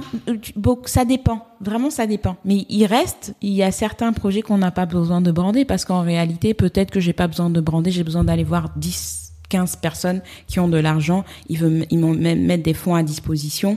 Euh, et moi, mon idée, c'est juste de pouvoir euh, transférer ces fonds à des, des structures mmh. existantes déjà. Je vais faire un mini branding, je vais mmh. faire un beau logo, une euh, une page internet parce qu'aujourd'hui c'est obligatoire. C'est comme c'est pour les bébés comme tu disais tout à l'heure. Une page inter, une, page internet, une page Facebook, une page Instagram, etc. C'est mmh. obligatoire. Voilà. Mais est-ce que je vais utiliser toutes les techniques de marketing? Est-ce que je suis obligé d'utiliser du marketing d'influence? Est-ce que je suis obligé de faire de la hmm. publicité? Non, on n'est pas dans les mêmes types de stratégies. Et ça, c'est une erreur aussi que, que beaucoup de personnes ou d'entrepreneurs peuvent faire en fait. Hmm. il faut réfléchir à sa stratégie. En fait, hmm. les méthodes de masse ne correspondent pas à tous, les, projets. Oui, ça j'ai bien compris. Je suis tout à fait d'accord. Ok. Et euh, j'ai noté tous les conseils que tu m'as donnés pour brander. Là, je vais commander mes, mes mugs juste après. Et tout, en plus, tu me disais tout à l'heure que comment tu as atterri dans le projet qui nous réunit aujourd'hui, Superwoman by Ayana. C'est au début, euh, tu es intervenu comme euh, consultante sur le branding. Sur le, le rebranding euh, de de, de la marque Ayana en fait. Donc Ayana c'est un média panafricain mhm. et c'est un ça, ça a démarré en étant un webzine mhm. euh, donc féminin qui a, qui a été créé par euh, Ami Kwame il y a 11 ans déjà. D'accord. Euh, et donc en 2019, elle avait un besoin de faire évoluer en fait euh, l'image euh, du, du, du, du, webzine et puis mhm. de l'affirmer comme un groupe de médias en fait parce qu'on n'est pas que sur le webzine euh, parce que la personne qu'elle était euh, il y a 11 ans n'était pas la même euh, qu'aujourd'hui et le et, mhm. et pareil l'audience et la cible avaient également évolué donc voilà ma mission c'était d'accompagner au, au rebranding donc au niveau de la marque mais mhm. aussi de commencer à travailler sur la stratégie pour repositionner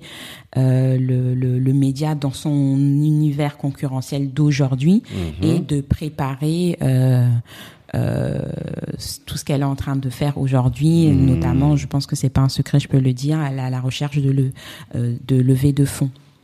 Voilà. Donc il y avait un travail en plusieurs étapes à faire qui allait plus loin que juste le rebranding. On le travaille vraiment sur le côté communication, euh, enveloppe hmm. de la marque. Ok. il faut qu'on parle alors. Si elle cherche à lever des fonds. Oui, elle cherche à lever. On va avoir des, des sujets. On a des, des, solutions en tout cas pour euh, tout ce type de, de problématiques. Mais on en parlera en off. Donc, euh, toi, tu es rentré dedans. Et si tu devais nous dire alors quelles sont les les valeurs de ce média, je sais que c'est autour de la femme beaucoup. J'ai beaucoup compris, enfin je, je vois qu'on parle beaucoup d'empowerment finalement. Et euh, qu'est-ce que tu as mis en place pour euh, la marque Ayana alors? Oui. Alors le Ayana, c'est le magazine euh, de l'africaine dans l'air du temps. Ok. Ok. Donc c'est donner les outils et l'information euh, nécessaires à la femme d'Afrique et de la diaspora pour aller conquérir le monde. Pour faire simple, c'est ça le pitch. Ok. Donner les informations à la femme d'Afrique et de la diaspora Ouais. pour conquérir le monde. Oui, information et outils. Ok. Quelles sont ces informations? Quels sont ces outils?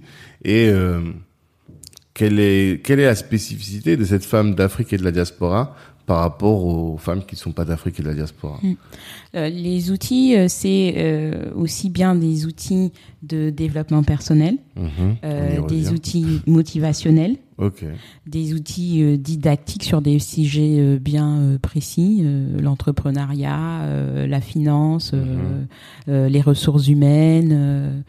Euh, on travaille avec des contributeurs euh, professionnels euh, qui sont professionnels et experts dans leur secteur d'activité. Donc, Mhm. il y a beaucoup de sujets différents. Il y a des sujets de société, ce qu'on- dont on discute aujourd'hui, Il y a des questions sur comment est-ce que le féminisme prend euh, la place, euh, ou quelle est la place du féminisme euh, en Afrique et, et, et dans nos diasporas, des divers euh, sujets de société. Euh, et le côté plus pratique, euh, on va dire, euh, vient aussi beaucoup avec tous les événements qui sont organisés, donc dont l'événement phare Superwoman. Mhm. euh, la dixième édition, C'est la ça dixième, qui a, dont la dixième édition a eu lieu à Abidjan cette ça. année. Mm. Et pour la première fois, euh, on fait une édition délocalisée, donc ça sera la onzième édition qui se dé- de- déroulera à Paris Ok. ce 24 septembre. Mhm. Euh, donc l'idée de, de, de l'événement Superwoman, c'est d'arriver avec euh, des talks donc inspirationnels, motivationnels, etc. Mhm.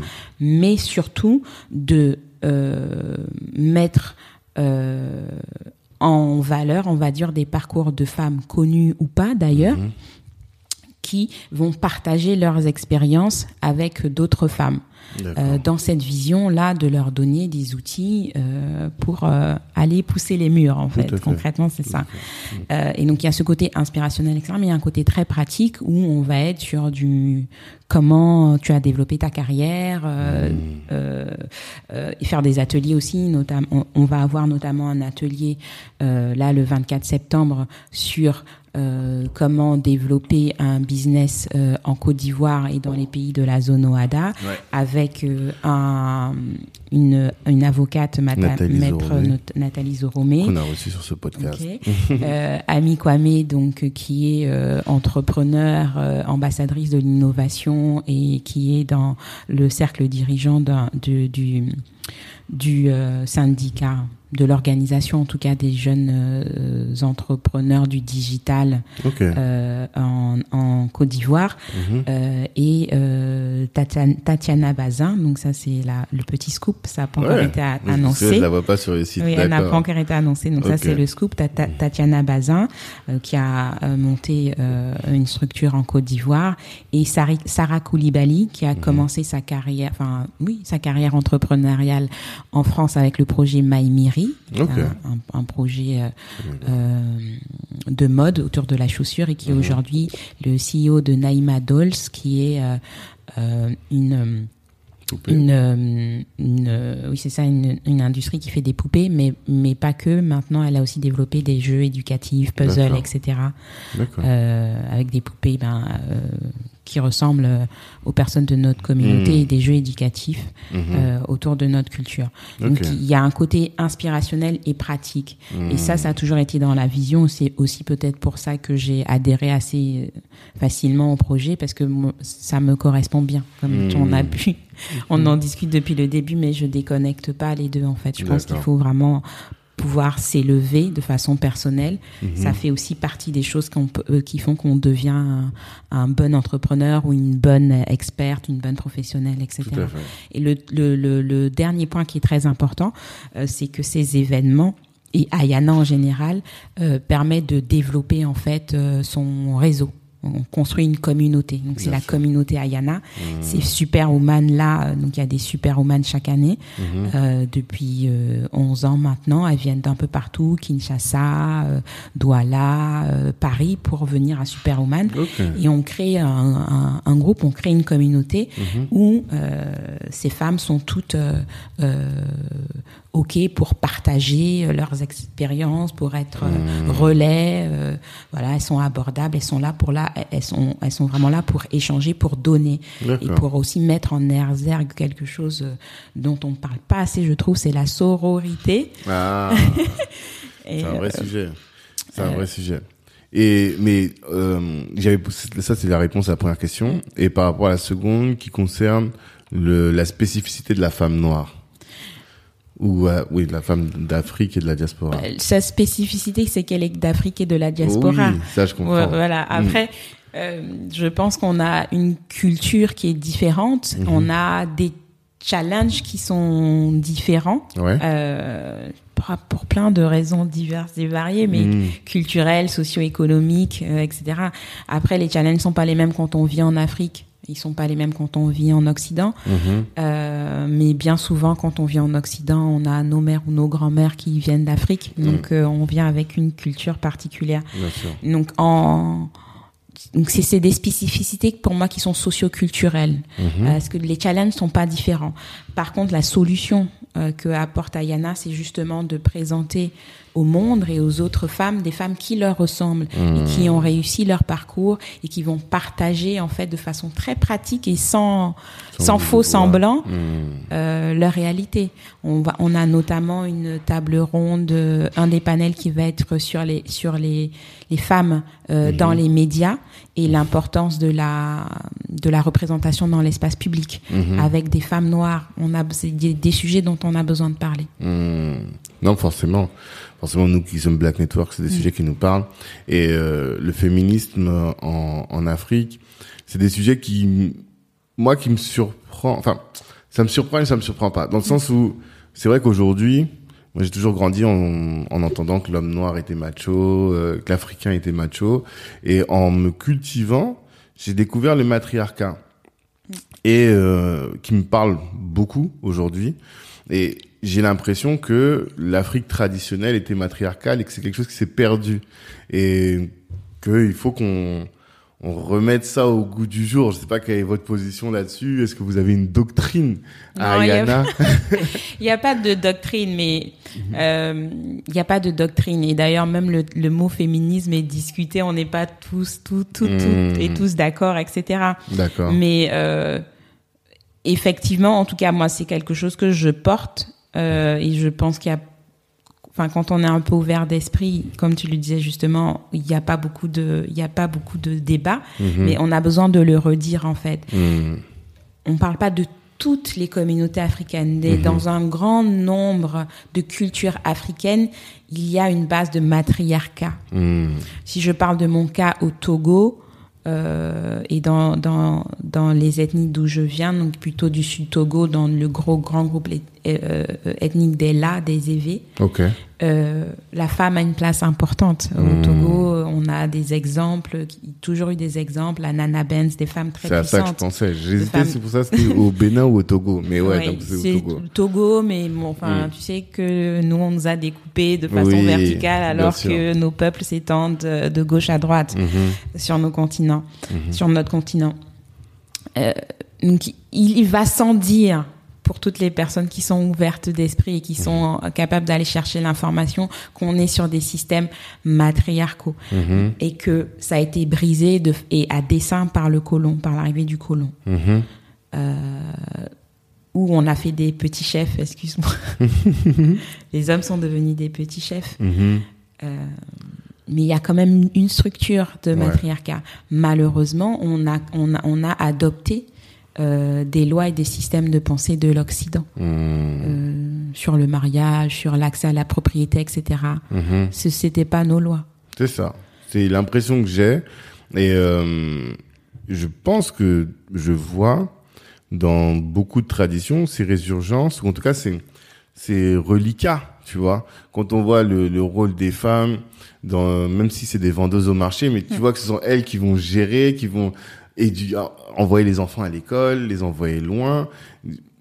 Mais on le dit pas assez. On le dit pas assez. Je pense qu'on le dit pas assez, Oui, malheureusement. oui. Dans beaucoup de cultures, la femme est est considérée comme créatrice. Elle est Mhm. mère, mais mère, c'est pas vouloir, ça veut pas vouloir dire forcément avoir des enfants. Mhm. Être mère, c'est être capable de donner, de de, de transmettre, Mhm. euh, d'éduquer, euh, de conseiller, d'accompagner. Dans beaucoup de cultures euh, D'Afrique. d'Afrique. Hmm. Et euh, moi, ce que j'ai, enfin, on, euh, je parlais avec Joanne et même euh, avec euh, Nathalie, on parlait de l'événement. Et elle me dit, mais il faut que tu viennes, Tanguy. J'ai dit, mais c'est un événement pour les femmes. Pourquoi je viendrais? Non pas que le sujet m'intéresse pas, hein, mais c'est que parfois j'ai un peu de, je me sens mal à l'aise Mhm. quand je suis dans un événement où il y a que des femmes, Mhm. parce que je me dis, mais vous êtes entre vous, je vous laisse gérer vos sujets, tu vois, Mhm. et que parfois un seul homme peut euh, venir modifier la manière de s'exprimer d'un groupe de femmes. Mhm. Comme nous, dans nos milieux, ben, vous, toi, vous, êtes plutôt en Afrique, donc vous avez moins Mhm. ce sujet. Mais Black Network, par exemple, nous, on était très noirs au Mhm. début, et j'ai remarqué qu'il suffit qu'il y ait un nom noir dans la salle pour que ça biaise toute la manière de fonctionner Ouais. de tout un groupe. Mais vous, j'ai vu que vous avez réussi à faire sans et à Ouais. être, à fonctionner comme ça. Comment est-ce que vous avez fait? Est-ce que vous avez des, Euh, des secrets à partager? Est-ce qu'il y a des secrets? Je sais pas, mais en Mm. tout cas, par exemple, euh, encore une fois, on va parler du marché. on s'est rendu compte, enfin moi, quand j'ai entamé ma mission de marketing, de Ouais. rebranding euh, de Ayana, j'ai regardé un peu les chiffres, on s'est rendu compte que 30 à 45% du lectorat et de l'audience était masculine. On s'est dit ah bon Bah, On s'est on s'est toujours dit un peu parce que forcément euh, Ami Kwame est bien implanté euh, dans Mhm. le tissu social et entrepreneurial, etc. Ok. et que c'est de la de le, le site donne de l'information de qualité donc Hmm. ça ouais, c'est pas étonnant qu'il y ait des hommes qui lisent des pas tout le temps des articles sur les femmes c'est Oui. des articles lifestyle c'est des articles de société euh, c'est des articles business etc Mais 30 à mais 40%, 30 c'est à beaucoup. 45 c'est dit Ah ouais. ah oui Ouais, je vois. tu vois donc en fonction 30 à 45% en fonction des des pages ou est-ce que c'est la Mm. newsletter etc on s'est dit ah oui ok et donc là euh, oui dit, bon, s'il y a 30 à 45% il faut quand même euh, Hmm. faire attention quand même dans notre façon de parler et puis même on va pas on ne va pas se dénaturer Mhm. mais en tout cas à prendre conscience conscience que on a une partie de notre de notre lectorat qui est euh, qui Aussi est masculin, Hmm. Euh, et ensuite euh, de façon euh, comment est-ce qu'on va dire ça j'allais dire spirituelle Hmm. mais parce que c'est vrai, c'est spirituel en fait. On, nous pensons, je pense que Ami a le même point de vue que moi, qu'on est complémentaires.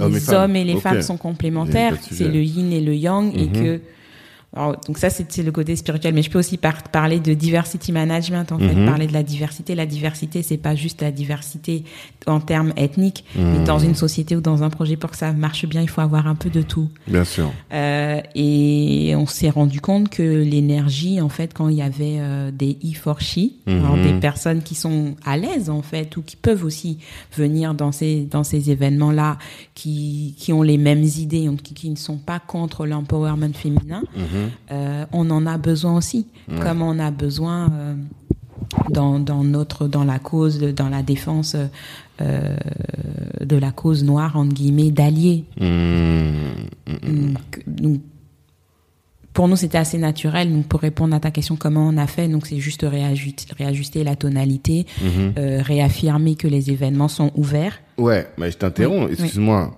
mais ajuster la tonalité, mais en réalité, avant que vous ajustiez, vous avez déjà eu 30 ou 45%. Oui, oui, oui, oui, oui. Au final, même sans, euh, c'est- assez paradoxal. Peut-être que déjà, vous étiez déjà. euh, non, je pense que, comme je te disais, Mm. sur les thèmes, les, différents thèmes abordés, Mm. on n'est pas un média euh, féminin uniquement. On Mm. est un média qui donne de l'information aussi bien lifestyle, société, euh, Mhm. astuces, euh, day to day, des trucs très féminins, Mhm. mais il y a quand même une grande part euh, d'empowerment, mais sur la, la partie business, entrepreneuriat, Et que c'est- découverte, mise en pour toi. Oui. ça que je veux dire.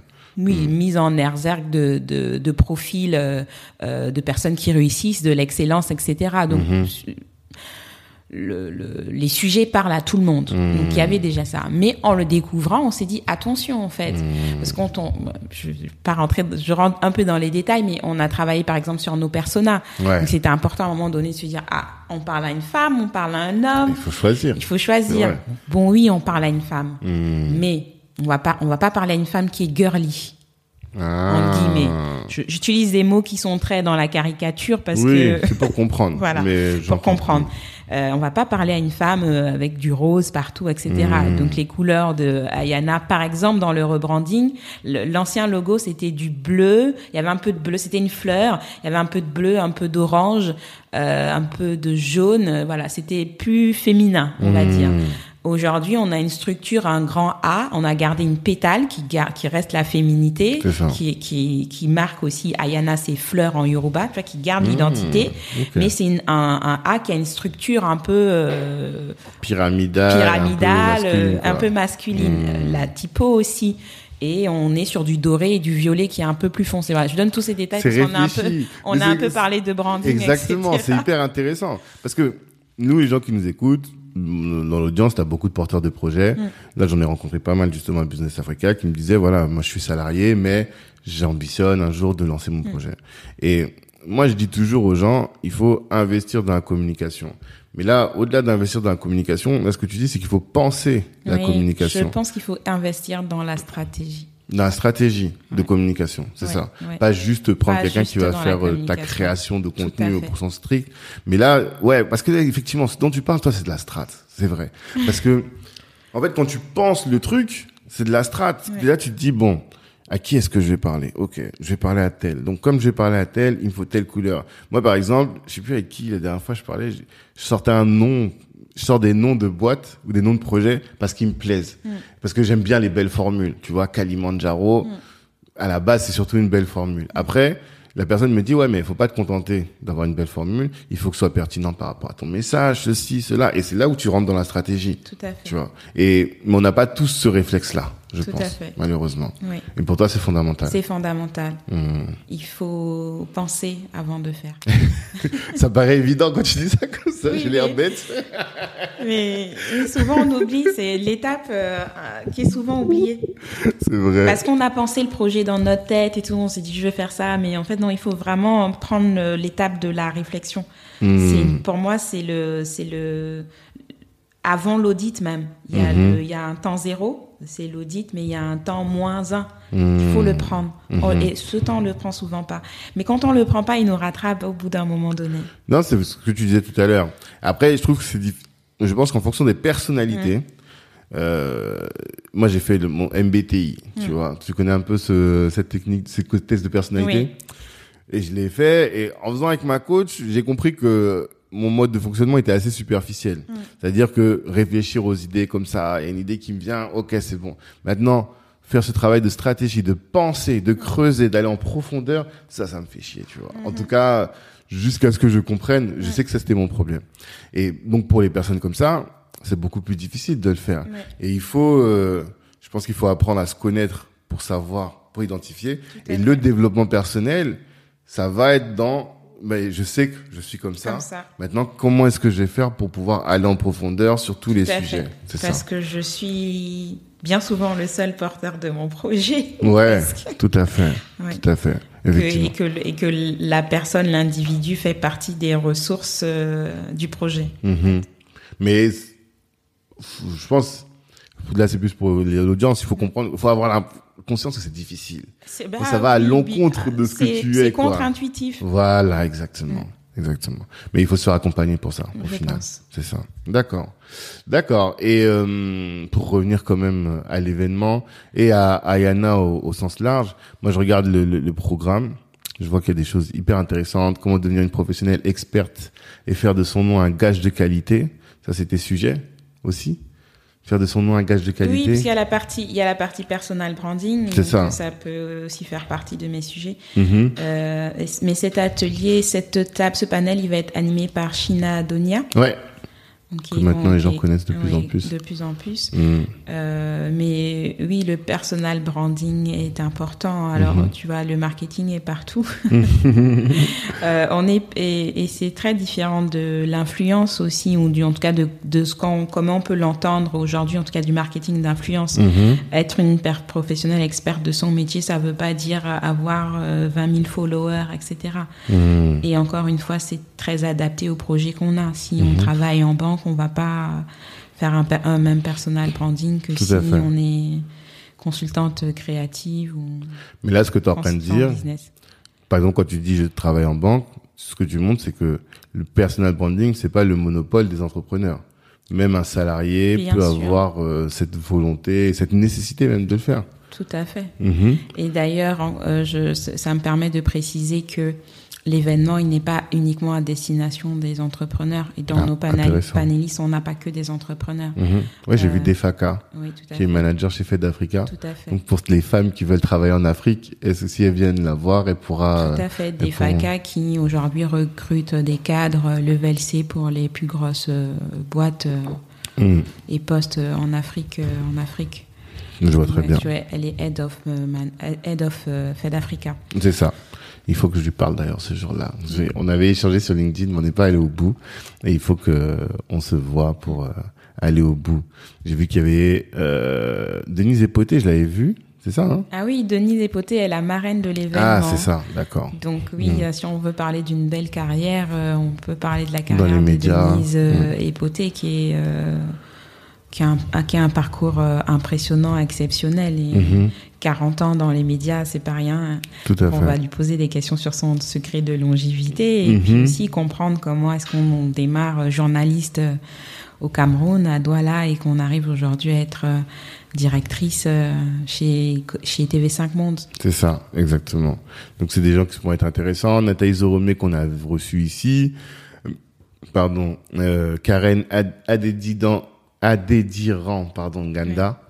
Euh, qui est auteur des icônes de Kimia. Elle m'avait offert euh, son premier livre pour ma fille qui s'appelle Kimia aussi. Ah, super. Et que j'ai adoré aussi. Brigitte Oussou qu'on ne présente plus. Jacqueline Gopi. Enfin, vraiment, le, par le panel, euh, c'est top. Ça donne envie. Moi, j'ai hâte euh, d'y être et de voir. Et Moulika Varango, j'en parle très rapidement, qu'on connaît un peu moins dans notre communauté, mais qui a un parcours exceptionnel dans la mode, parce qu'on sait que c'est un, un, milieu très particulier, encore plus quand on est une femme noire, donc qui a euh, dirigé euh, euh, des magasins des plus grandes maisons de mode françaises, Balmain, Dior, etc. Et aujourd'hui, elle est directrice partenariat et marque chez IKKS. Mhm. et elle développe un nouveau concept. Mhm. donc il y a un concept de, de concept store de IKKS avec un magasin, un premier magasin à, au carreau du Temple. Carreau du Temple, c'est vers République. Oui, rue Vieille du Temple. donc ouais. D'accord. Ok. Donc euh, le 24 septembre et euh, on, on, encourage tout le monde à y aller, à, faire un tour. Et toi alors aujourd'hui, au début, tu accompagné sur la stratégie euh, digitale, enfin la stratégie de, de marque, Diana. Et aujourd'hui, ton rôle, tu m'expliquais, c'est-à-dire que tu étais au board. Est-ce que tu peux m'expliquer un peu? euh, Donc, au début, euh, c'était une mission, on va dire. Du coup, j'avais euh, un besoin sur la, le rebranding et sur mettre en place, en tout cas, les premiers outils, les, les foot sprint vers un développement, mhm. une, une entrée de capital. J'aime bien les anglicismes, mais là, je ne connais pas, en fait. les, les, premières étapes, en fait, les premières étapes clés. Mmh. Euh, pour euh, pour que le projet puisse grandir encore. D'accord. Euh, et, aujourd'hui, je suis plutôt au board, donc enfin un comité consultatif, donc sur les grandes décisions mmh. Voilà. Et en support quand il y a des gros projets ou des gros événements. Et comme mmh. j'habite à Paris, c'est aussi beaucoup plus facile pour moi de gérer d'ici cet événement-là. Forcément. Et Ami arrive demain. D'accord. Si tout se passe bien. si tout se passe bien. D'accord. Et euh, maintenant, par rapport à toi-même, euh, marque de, de, enfin dans le textile, euh, Africa Montmartre. Aujourd'hui, tu es sur ce projet à côté, j'imagine. Euh, ton activité principale, c'est celle de consultant. Tout à fait. c'est quoi ton actualité? Quels sont tes projets? Est-ce que tu peux nous en dire plus? Hum, Mon actualité, euh, c'est ça? Non, oui, je me doute. non, non, l'actualité c'est Superwoman, mais euh, effectivement, j'accompagne, j'accompagne des, des entrepreneurs, des marques. Mhm. Pas que, c'est pas tout le temps que des entrepreneurs d'ailleurs. D'accord. Euh, des marques sur leurs euh, problématiques de stratégie, marketing, euh, Mhm. des fois des problématiques plus créatives aussi. D'accord.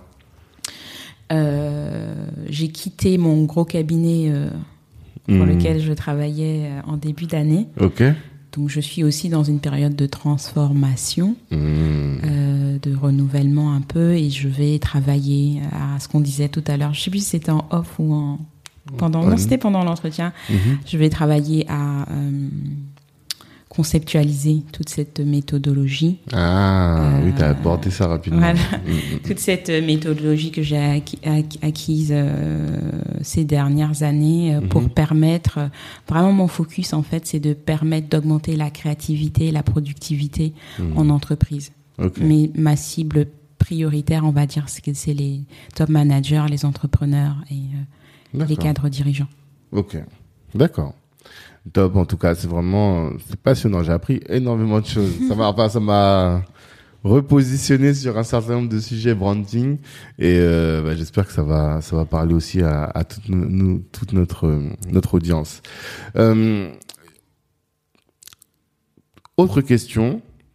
Comme je te l'avais dit un peu en off quand je te parlais des, des questions qu'on aborde ici, et la question KeepEp, c'est de notre partenaire, qui, est, qui sont des consultants en excellence opérationnelle, et ils ont une, euh, une solution, une plateforme qui accompagne les producteurs, les petits producteurs, pour qu'ils se rentrent euh, dans la grande distribution. tu Ok. vois. Et eux, ils ont ils mettent C'est en action. intéressant, ça, super intéressant. Faudra en parler avec Camille Kwame parce qu'elle est aussi euh, entrepreneur multiple. Elle a. elle a une euh, marque qui s'appelle Aloco Piment. Elle produit des sauces d'accompagnement euh, D'accord. pimentées, Maranatha. euh, donc enfin, agroalimentaires. Bah, le boss de Keep Up, c'est tous les podcasts. Donc je sais qu'il va me demander la mise en relation. Euh, tu vois. oui. Donc je vais faire Et la elle mise est en en relation. plein, elle est en plein dedans là. D'accord. dans, En tout cas, si elle veut rentrer dans la grande distribution, euh, distribution. on va s'aider, on va se mettre tous en relation. D'accord. bah, tu pourras lui dire. On fera la mise en relation euh, facilement. Mais toi, alors, dans ton activité et avec tes clients, qu'est-ce que tu mets en place concrètement pour t'assurer de la qualité du service client? Cons- questionnaire de satisfaction Ouais Feedback Beaucoup euh, essentiel. Mmh. Euh, déjà, on fait un, toujours un. Alors, je travaille. Euh, je, pour que je décrive rapidement mon process quand même. Après, ça dépend des missions, mais avec les jeunes entrepreneurs, c'est plutôt comme ça. On fait un diagnostic, on décide de combien de séances on a besoin. On, on voit le mix en fait entre les séances qui sont plus axées sur le développement intrapersonnel et les séances qui sont plus marketing. On découpe, on fait un, un, une, une- un plan de travail. Euh, et à chaque séance, euh, en début de séance, on fait un feedback de la séance précédente. Mmh. Euh, déjà sur la satisfaction euh, en, en fonction des objectifs de chaque séance Mhm. et aussi sur euh, ce qui s'est déclenché ou ce qui ce qu'on a appris, ce qu'on a commencé et tout par rapport à la séance précédente. D'accord. Donc il y a déjà un feedback qui est inhérent, on va dire, à- Au process. au process, D'accord. très important. Ouais, tout à fait. Pouvoir réajuster, etc. Mhm. Être sûr qu'on comble bien les attentes. Mhm. Oui, et après tu réajustes parce que Oui. la difficulté, souvent on arrive à avoir des feedbacks, mais la question maintenant c'est comment est-ce que tu fais le suivi des Ouais. actions correctes, des actions correctrices, tu vois. Correctif, Ouais. oui. Donc le, le feedback est inhérent à ma à mon process Mhm. à moi. ouais. Et À chaque séance, quoi. Oui, c'est un process aussi qui est très euh, inspiré en fait des techniques de créativité comme le design thinking, euh, quand je Mhm. disais itération tout à l'heure. Ouais. Les grands inventeurs, ils font, ils, ils- ils font, Mhm. Il euh, corrige. ils corrigent, Mhm. ils testent avant de mettre euh, sur le marché. D'accord. Donc, euh, je fonctionne un peu comme ça. D'accord. Ok. Et ensuite, à chaque fin de mission, il y a un questionnaire de satisfaction classique. Est-ce que vous avez apprécié travailler avec Mmh. moi de 1 Et à ré- 5 Comment tu t'assures qu'ils y répondent? Parce que c'est vrai que il y a ce questionnaire qui intervient souvent, mais tu te rends compte que le taux de réponse, il est souvent assez faible. Je les appelle. Ah, d'accord. Quand tu réponds pas, t'en es où? T'as as pris non, le temps? mais après, c'est vrai en fait. Euh, Puis c'est moi, j'ai une cible particulière. Je vends pas de produits, hein, tu vois, c'est du Mhm. conseil. Donc, euh, s'ils répondent pas, ils ont pas envie ou machin, je m'assure quand même d'avoir euh, quand même mon, mon- mon test de satisfaction Un fait minimum, euh, quoi. à- à- au téléphone, quoi, juste pour moi, pour que je sache, ouais, c'est Mhm. important. D'accord. Ok. Et après, une fois que tu as les infos, qu'est-ce que tu fais? Tu t'as un... Parce que tu as dit que tu as un Excel, tu aimes bien les Excel, donc tu as des Excel en disant, voilà, sur les prochaines années, enfin sur cette année, il faut que j'améliore ça, ça, ça, voici les actions que je vais mettre en place pour améliorer. Oui, non, je fais pas d'Excel for- forcément pour ça. Euh, mais je, je réinjecte en fait, même de séance en séance, je réinjecte en fait Hmm. dans ma dans ma méthodologie et dans ma méthode de travail. D'accord. C'est du conseil aussi, donc on est vraiment sur du one by one, donc c'est Mhm. vrai que c'est au cas par cas, mais Mhm. on arrive quand même à trouver, à tirer des grandes lignes. euh, Mmh. euh, quand même. J'ai- remarqué, par exemple, que beaucoup d'entrepreneurs ne finissaient pas forcément leur accompagnement. Mhm. Sais c'est ça- pourquoi? Ça, c'est quelque chose qui m'a Parce que c'est très bousculant. Ah, ben, je me doute bien. Surtout quand tu as des gens, parce que, en fait, les gens, quand ils prennent l'accompagnement, ils- peut-être qu'ils ont une vision superficielle du truc. Ouais. Alors que quand tu viens, et surtout que toi, t'as- j'ai l'impression que tu vas au, tu creuses, tu vois. Ben, les gens on, se rendent compte que ça demande un effort véritable, que tu vas pas venir et leur euh, plaquer une solution euh, tout de suite. Il faut que ils participent au processus et Mm. que ça, quand tu l'as pas anticipé, Mm. c'est très difficile. Mm. Mais les pros sont comme ça et c'est Mm. pas facile, j'imagine. Du coup, bah, j'ai réadapté, je fais des accompagnements moins longs, quoi. Sur les jeunes entrepreneurs, en tout cas. D'accord. Ouais, cinq séances max. Ok. ok, c'est noté. En tout cas, l'audience saura et le comprendra. Euh, je te disais aussi que 2050, l'Afrique sera le continent le plus peuplé du monde, probablement, sauf euh, accident historique. Et euh, il faut se positionner. Enfin, je pense que notre euh, la diaspora que nous sommes, nous devons nous positionner pour être euh, là au moment où ce sera le, le plus opportun. Euh, J'ai bien compris que toi, tu as un intérêt particulier pour l'Afrique, Mm. mais concrètement, qu'est-ce que tu as mis en place pour, euh, au-delà d'Ayana, euh, être présente en 2050 et être euh, une actrice quand... Je suis euh, en train de calculer en 2050, j'aurai eh, on est tous avec ce genre de problématique. Espérons qu'on soit encore là, mais normalement... C'est dans quoi 20 27 ans? Ouais, c'est ça, 28, 28 ans. Exactement, aujourd'hui. Ouh là là. Tu seras à la retraite déjà ou pas? Euh, non, je crois pas. Bon. Je suis un peu hyperactive. Ah, Je crois pas que je serai à la retraite. Mhm. Euh, je serai toujours en train de faire plein de choses. Mhm. Euh, Qu'est-ce que j'ai mis en place? Donc, bah, une des choses que j'ai mis en place, mais depuis longtemps, vraiment, c'est de garder ce lien, de créer ce lien. C'est pour Mhm. ça que cet événement, il est intéressant hein, aussi, Superwoman, pour Tout les personnes qui sont ici. C'est un des objectifs, c'est vraiment de créer des couloirs et des ponts Mhm. euh, d'opportunités. Donc, d'opportunités d'affaires, d'opportunités de networking Tout à fait. aussi, Tout à fait. euh, et d'opportunités d'innovation, en fait, de création. Parce qu'en Mhm. fait, en se mettant en- euh, au contact ou dans l'environnement en fait de gens qui font bouger les choses ou qui créent des gens en Afrique, Mhm. on peut être contaminé par le Bien mindset. sûr. D'ailleurs, le titre, c'est Transmission et connexion en Tout Afrique. hein. Donc, c'est vraiment le sujet de Oui, c'est vraiment le sujet. ensemble. Quoi. Mhm. Euh, on n'est pas obligé de vivre en Afrique. Je sais qu'il y a toujours ce, il y a beaucoup de, il y a une petite polémique dans notre Mhm. communauté. Il faut être sur place pour, Ouais, transformer les choses. euh, on c'est fantasme un tous. fantasme, les ripates, les machins. Ouais. Peu importe. En fait, on fait avec les, avec nos envies. Mhm. On fait avec ce qu'on est capable de faire. Tout à fait. Euh, et je pense que s'il y a une chose que notre communauté doit apprendre, c'est qu'on n'est pas allé à, au, au moment où il faut faire des, des clusters, quoi, des catégories de gens qui font bouger les choses. Il faut qu'on fasse tous bouger ensemble euh, de la façon dont on peut. Donc moi, une des choses que j'ai mis en place, oui, c'est d'être euh, au contact, en tout cas, de de- de- d'entrepreneurs qui euh, travaillent avec l'Afrique, en Afrique, ou qui ont des projets qui sont inspirés Mmh. par les valeurs africaines, la création africaine. Et donc je fais ça depuis des années, depuis une bonne, un peu plus de, ouais, plus de dix ans même. D'accord. Euh, je me, c'était déjà ça. C'était déjà ça. Je me mets en réseau avec ces personnes-là. Mmh. Euh, je vais à leurs événements, j'achète leurs produits, j'achète leurs produits. J'achète leurs produits. je vais le dire cinq fois. C'est très important. Notre audience dit, nous on dit, le soutien passe par la caisse. Oui. Ça c'est notre euh, notre slogan. Tout le monde nous connaît pour ça, effectivement. C'est ouais, hyper important. Mm. Et donc mon mindset, il est, j'ai j'ai transformé tout mon mindset comme ça. Mm. Euh, je porte un peu de création africaine dès que je peux, comme je peux, euh, mhm. pour la consommation des produits de tous les jours aussi. Voilà.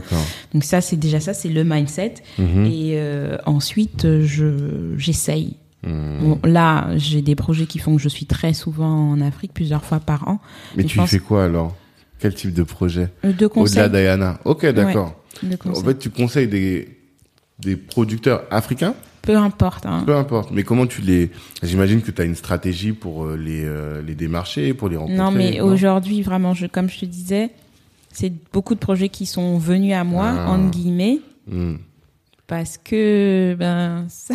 ouais, le bouche à oreille. Le bouche à oreille, le fameux bouche à oreille. T'es pas quelqu'un qui... Je fais pas, en tout cas, je ne fais pas... de contenu euh, sur ça. Quoi. Ouais, voilà. C'est ça. Ouais. C'est vraiment que du bouche à oreille. Euh, Pour l'instant, c'est que du bouche à oreille. Ouais. C'est marrant quand même. Hein. Euh, mais quand là, je, comme je te disais, je suis, je, il faut que je sois complètement transparente. Hmm. Euh, J'avais un, un, gros, enfin un poste à quelques 50 heures par semaine et je faisais déjà ah. tous ces projets en parallèle. donc j'ai eu de, deux, trois jobs hmm. dans une vie hmm. depuis 10 ans, un peu plus, 12 ans. Ouais. Euh... Ah, tout ce que tu as fait là, tu l'as fait en étant salarié en même temps. Ah oui, oui, oui. ah. Oui, oui, oui. C'est pour ça l'organisation, le chef de euh, projet. On peut pas faire sans en fait. Oui, je peux pas, je pouvais pas faire sans. C'était vital, quoi. D'accord. C'était vraiment vital. Donc là, en ce moment, je suis en pause, mais même en pause, en fait, j'ai toujours des projets qui viennent à moi, mais parce que hmm. j'ai une expertise particulière et que je, hmm. en fait, la et ça c'est très intéressant aussi même pour les les les les, les, les, personnes qui nous les auditeurs et les mmh. personnes qui vont venir à Superwoman. Ah, mmh. euh, L'Afrique c'est une expertise, on la valorise pas assez. Tu sais qu'il y a des jobs, euh, il y a des jobs de plus en plus maintenant où tu es favorisé quand tu as une double nationalité, par exemple. Alors là, je suis partagé là-dessus. Mmh. Et euh, moi, je croyais ça. Mais on a reçu euh, Didier Acquete, est-ce que ça te parle mm-hmm. De euh, Afrique Search. Et on a fait un événement avec lui janvier 2020. Et il nous disait que nous, la diaspora, qui avons grandi ici, en réalité, on est des blancs. Oui. Il, a dit ça de manière un peu violente, mais ça va.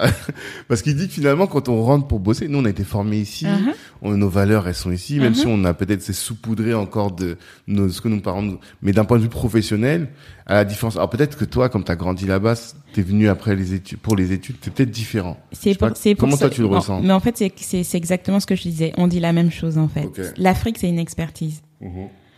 Mais tu peux être d'origine africaine et ne pas avoir une expertise de l'Afrique. Quand je dis l'Afrique, c'est une expertise. Encore une fois, c'est que je, je, je, vais vite, je mhm. caricature pour qu'on comprenne vite. Mhm. Mais le savoir-être, euh, la connaissance terrain, etc., la mhm. connaissance des projets, la connaissance de certains us et coutumes, habitudes, euh, ça s'acquiert. Oui. Et ça se valorise. Et ça, et ça se valorise surtout. C'est ça pouvoir dire dans son, dans, quand on fait un passe un entretien, c'est un plus. Euh, je, je, comprends très bien ce que dit Didier, euh, et je suis d'accord avec lui, mais c'est un plus, bien mm. sûr, en fait. Au moins, ça te fait sur un CV où j'en sais rien, il y a que des Français. Euh, on, on le fait pas. Mm. moi, je, je, me suis posé la question avant de passer en 100% full time sur le développement de ma nouvelle activité. Je voulais changer de boulot, peut-être aller m'installer en Afrique. Tu vois. Et je me suis la posé la question de comment, même avec mes 10 ans, 15 ans, 20 ans d'expertise en fonction des différents domaines, je me mhm. suis reposé la question de comment je me rebrande, comment je me revalorise aujourd'hui pour aller chercher euh, des postes euh, de direction en Afrique. Mhm. J'ai discuté avec plusieurs euh, chasseurs de, tête, j'ai discuté avec plusieurs top managers de gros groupes, etc. Et une des choses que j'ai améliorées dans mon CV que je faisais pas avant, euh, je mets bilingue anglais-français, donc ça, j'ai toujours mis machin. Mhm. Euh, mais je mets euh, euh, euh, nationalité sénégalaise et togolaise. Mhm. Parce que aussi, les permis de, à cause de façon administrative, les permis de travail. Ok, sont plus simples. Oui. Est-ce que tu peux euh, arriver sans question de visa, etc. Donc hmm. c'est quelque chose à valoriser. C'est vrai. Et dans mon parcours, si je vais en entretien aujourd'hui, pour un poste qui est en Afrique, je vais forcément euh, insister et faire et choisir le fil conducteur avec toutes ces activités que j'ai toujours que j'ai faites, avec les clients, les particulier, euh, les structures que j'ai accompagnées en Afrique, etc. Je vais mmh. le valoriser. Mmh, mmh, je vais dire oui, je connais bien, je, je, je, je vais euh, trois à quatre fois par an en Afrique, euh, voilà, subsaharienne. Je vais citer les pays, etc. L'Afrique est une expertise. C'est une expertise pour moi et, et, on la valorise pas assez. Et oui, après toi tu l'as tu l'as acquise à force de fréquenter, oui, à force de pas voyager. c'est pas simplement parce que je suis africaine, tu vois ce que je veux dire. Exactement, c'est ça. Parce que nous, c'est peut-être ça qu'on avait comme euh, comme illusion, tu vois. Et c'est là où il nous a ramené l'épée sur terre en disant à, chercher à acquérir. Et finalement, on peut l'acquérir, ça. Bien sûr, ça s'acquiert. En allant régulièrement voir mhm. nos, nos familles, en visitant le continent. il y a même des consultants en Afrique, en étiquette africaine. En fait, Qu'est-ce que tu appelles consultant à l'étiquette ben, africaine Il y a, y, a, y a des, pers des professionnels mhm. qui accompagnent euh, les porteurs de projets ou les diplomates euh, pour leur montrer, comme, on, comme, comme tu fais quand tu vas au Japon ou en Chine, pour leur montrer ce qu'il faut faire et ce qu'il faut pas faire. Ah, c'est des gens comme ça qu'il faut que je reçoive. Ben, ça, c'est très intéressant. Parce que c'est une question que je posais, je posais à Stanislas Zézé, que tu connais probablement. Je demandais quelles sont les spécificités? je pose souvent cette question. tout à l'heure, je te parlais des spécificités de la femme africaine. Mais moi, j'essaie de savoir quelle est la spécificité de, du business à l'africaine. Et c'est quoi? Est-ce que tu as une idée là-dessus? Est-ce que toi, tu as réfléchi à ce sujet? Euh, je, je, je c'est pas mon expertise, tu vois, mais est-ce qu'il y a une spécificité, je ne saurais le dire, mais en tout cas, c'est sûr que tu doing business in Africa, c'est pas la même chose que doing business in China. D'ailleurs, il y a des livres. Mmh. Ouais, il y a des livres. Doing business in Africa? Oui, bien sûr, il y a ah, des livres, ça moi aussi que que moi j'ai étudié quand je faisais mon bachelor in international business, donc il y a déjà quelques années. Euh, qui sont peut-être d'ailleurs pas hyper pertinents, mais ça hmm. donne une base. Ça montre que ça existe. Oui, bien sûr, ça existe. D'accord. Euh, et, euh, et, je me rappelle, j'avais fait mon mémoire sur les télécoms euh, en Afrique subsaharienne et la hmm. façon de, de, faire la promotion. Oui, bien sûr, il y a des spécificités à tout. D'accord. Ok. Mais ça, c'est top. En tout cas, c'est intéressant. Je vais, je vais creuser ce sujet, c'est un sujet qui m'intéresse tout particulièrement. Autre autre sujet, on arrive sur les questions de la fin. Euh, santé mentale. Je t'avais dit, euh, les entrepreneurs, alors j'imagine encore plus si tu as 50 vies comme toi, vous êtes particulièrement, on est particulièrement sollicité sur ce, et donc exposé aux problèmes de santé mentale. Comment est-ce que toi tu fais pour euh, garder, est déjà est-ce que tu en as conscience de ça? Qu'on est particulièrement exposé. Les stats le disent. Hein. Je crois qu'on est à deux fois plus d'entrepreneurs qui connaissent des problèmes de santé mentale que le reste de la population. Et ensuite, si, est-ce que tu en as conscience? Est-ce que tu mets des choses en place pour euh, garder l'équilibre? Oui, oui, j'en ai hyper conscience. hyper tu es hyper sensible à la question. Je suis hyper sensible à la question. Euh, pour plein de raisons. Mhm. Mais euh, bien sûr qu'un entrepreneur, en fait, déjà, c'est dans la, la, la, réponse et dans, dans la question et dans le terme. En fait, mhm. quand tu entreprends, tu es souvent seul. Même mhm. quand vous êtes deux, deux associés, en fait, la structuration fait que vous êtes dans votre écosystème un peu renfermé sur euh, même. Donc, on n'a pas le questionnement. Tout à fait. On n'a pas la fameuse itération dont je parlais tout à l'heure. C'est très difficile de créer quand on va pas se confronter à d'autres milieux. Euh, et on est beaucoup plus sensible, ça c'est sûr. Et après, on a tous les challenges euh, parce qu'on s'impose parfois des objectifs. On, est, on, peut être submergé. Mmh. Euh, ensuite, on peut avoir des difficultés financières. On peut être isolé aussi. Mmh. Euh, et donc, oui, on est, on est très, très, je pense. Sujet et mmh. exposé en fait à, à des soucis de, de, de, problèmes, enfin en tout cas ouais, problèmes mentaux. Euh, moi, déjà, même dans ma vie personnelle, j'ai tout un tas de techniques que je mets en place pour euh, préserver ma santé mentale. Ok. Euh, et comme je, je, disais rapidement tout à l'heure, moi, j'ai eu un métier déjà très prenant et mhm. j'ai fait le choix de continuer à faire tout en même temps. Mhm aujourd'hui j'ai envie de faire différemment, mais j'ai fait ce choix-là pendant des années. J'étais obligée en fait de mettre en place des choses parce que sinon euh, j'aurais pu, euh, oui, hmm. ça aurait pu. Il y a des moments où vraiment tu es fatigué, même hmm. ne serait-ce que la fatigue. Ouais, le burn-out, c'est quand même la. Le burn-out. Hmm. Euh, tu vois, le burn-out n'est jamais venu de mes projets extérieurs, tu vois. En tout cas, le, le, truc le plus près du burn-out que j'ai expérimenté, hmm. c'est ce qui m'a donné envie de finalement me passer à 100% à mon compte aujourd'hui, hmm. d'entamer cette, cette transformation. Ce que tu veux dire par là, c'est que ce qui, les sujets qui sont liés à ta passion ne te créent pas de burn-out. Ouais. Je vois. Ok. Pour deux choses, parce que je pense que quand on est animé, passionné par quelque chose, on a, ben on a une flamme en plus hmm. qui nous porte. Tout à fait. Qu'on peut, quand c'est notre propre euh, projet, on peut aménager son temps. On peut choisir sa façon de travailler, qui est mhm. plus adaptée, euh, peut-être en tout cas à la façon dont on travaille dans une entreprise quand une entreprise n'est pas la sienne, même hmm. si on a des niveaux de, de management de euh, peu importe, on mhm. est obligé de rentrer dans des systèmes qui sont les systèmes de l'entreprise. Tout à fait.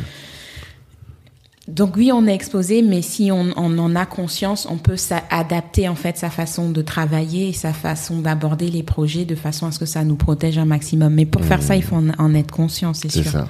Ça. Euh, moi, je sais que la gestion du temps de travail, c'est très important pour moi. Je peux mmh. travailler pendant très longtemps. J'ai une, une, un bourreau de travail, j'ai une grande capacité de travail. Mmh. Mais par contre, je sais que à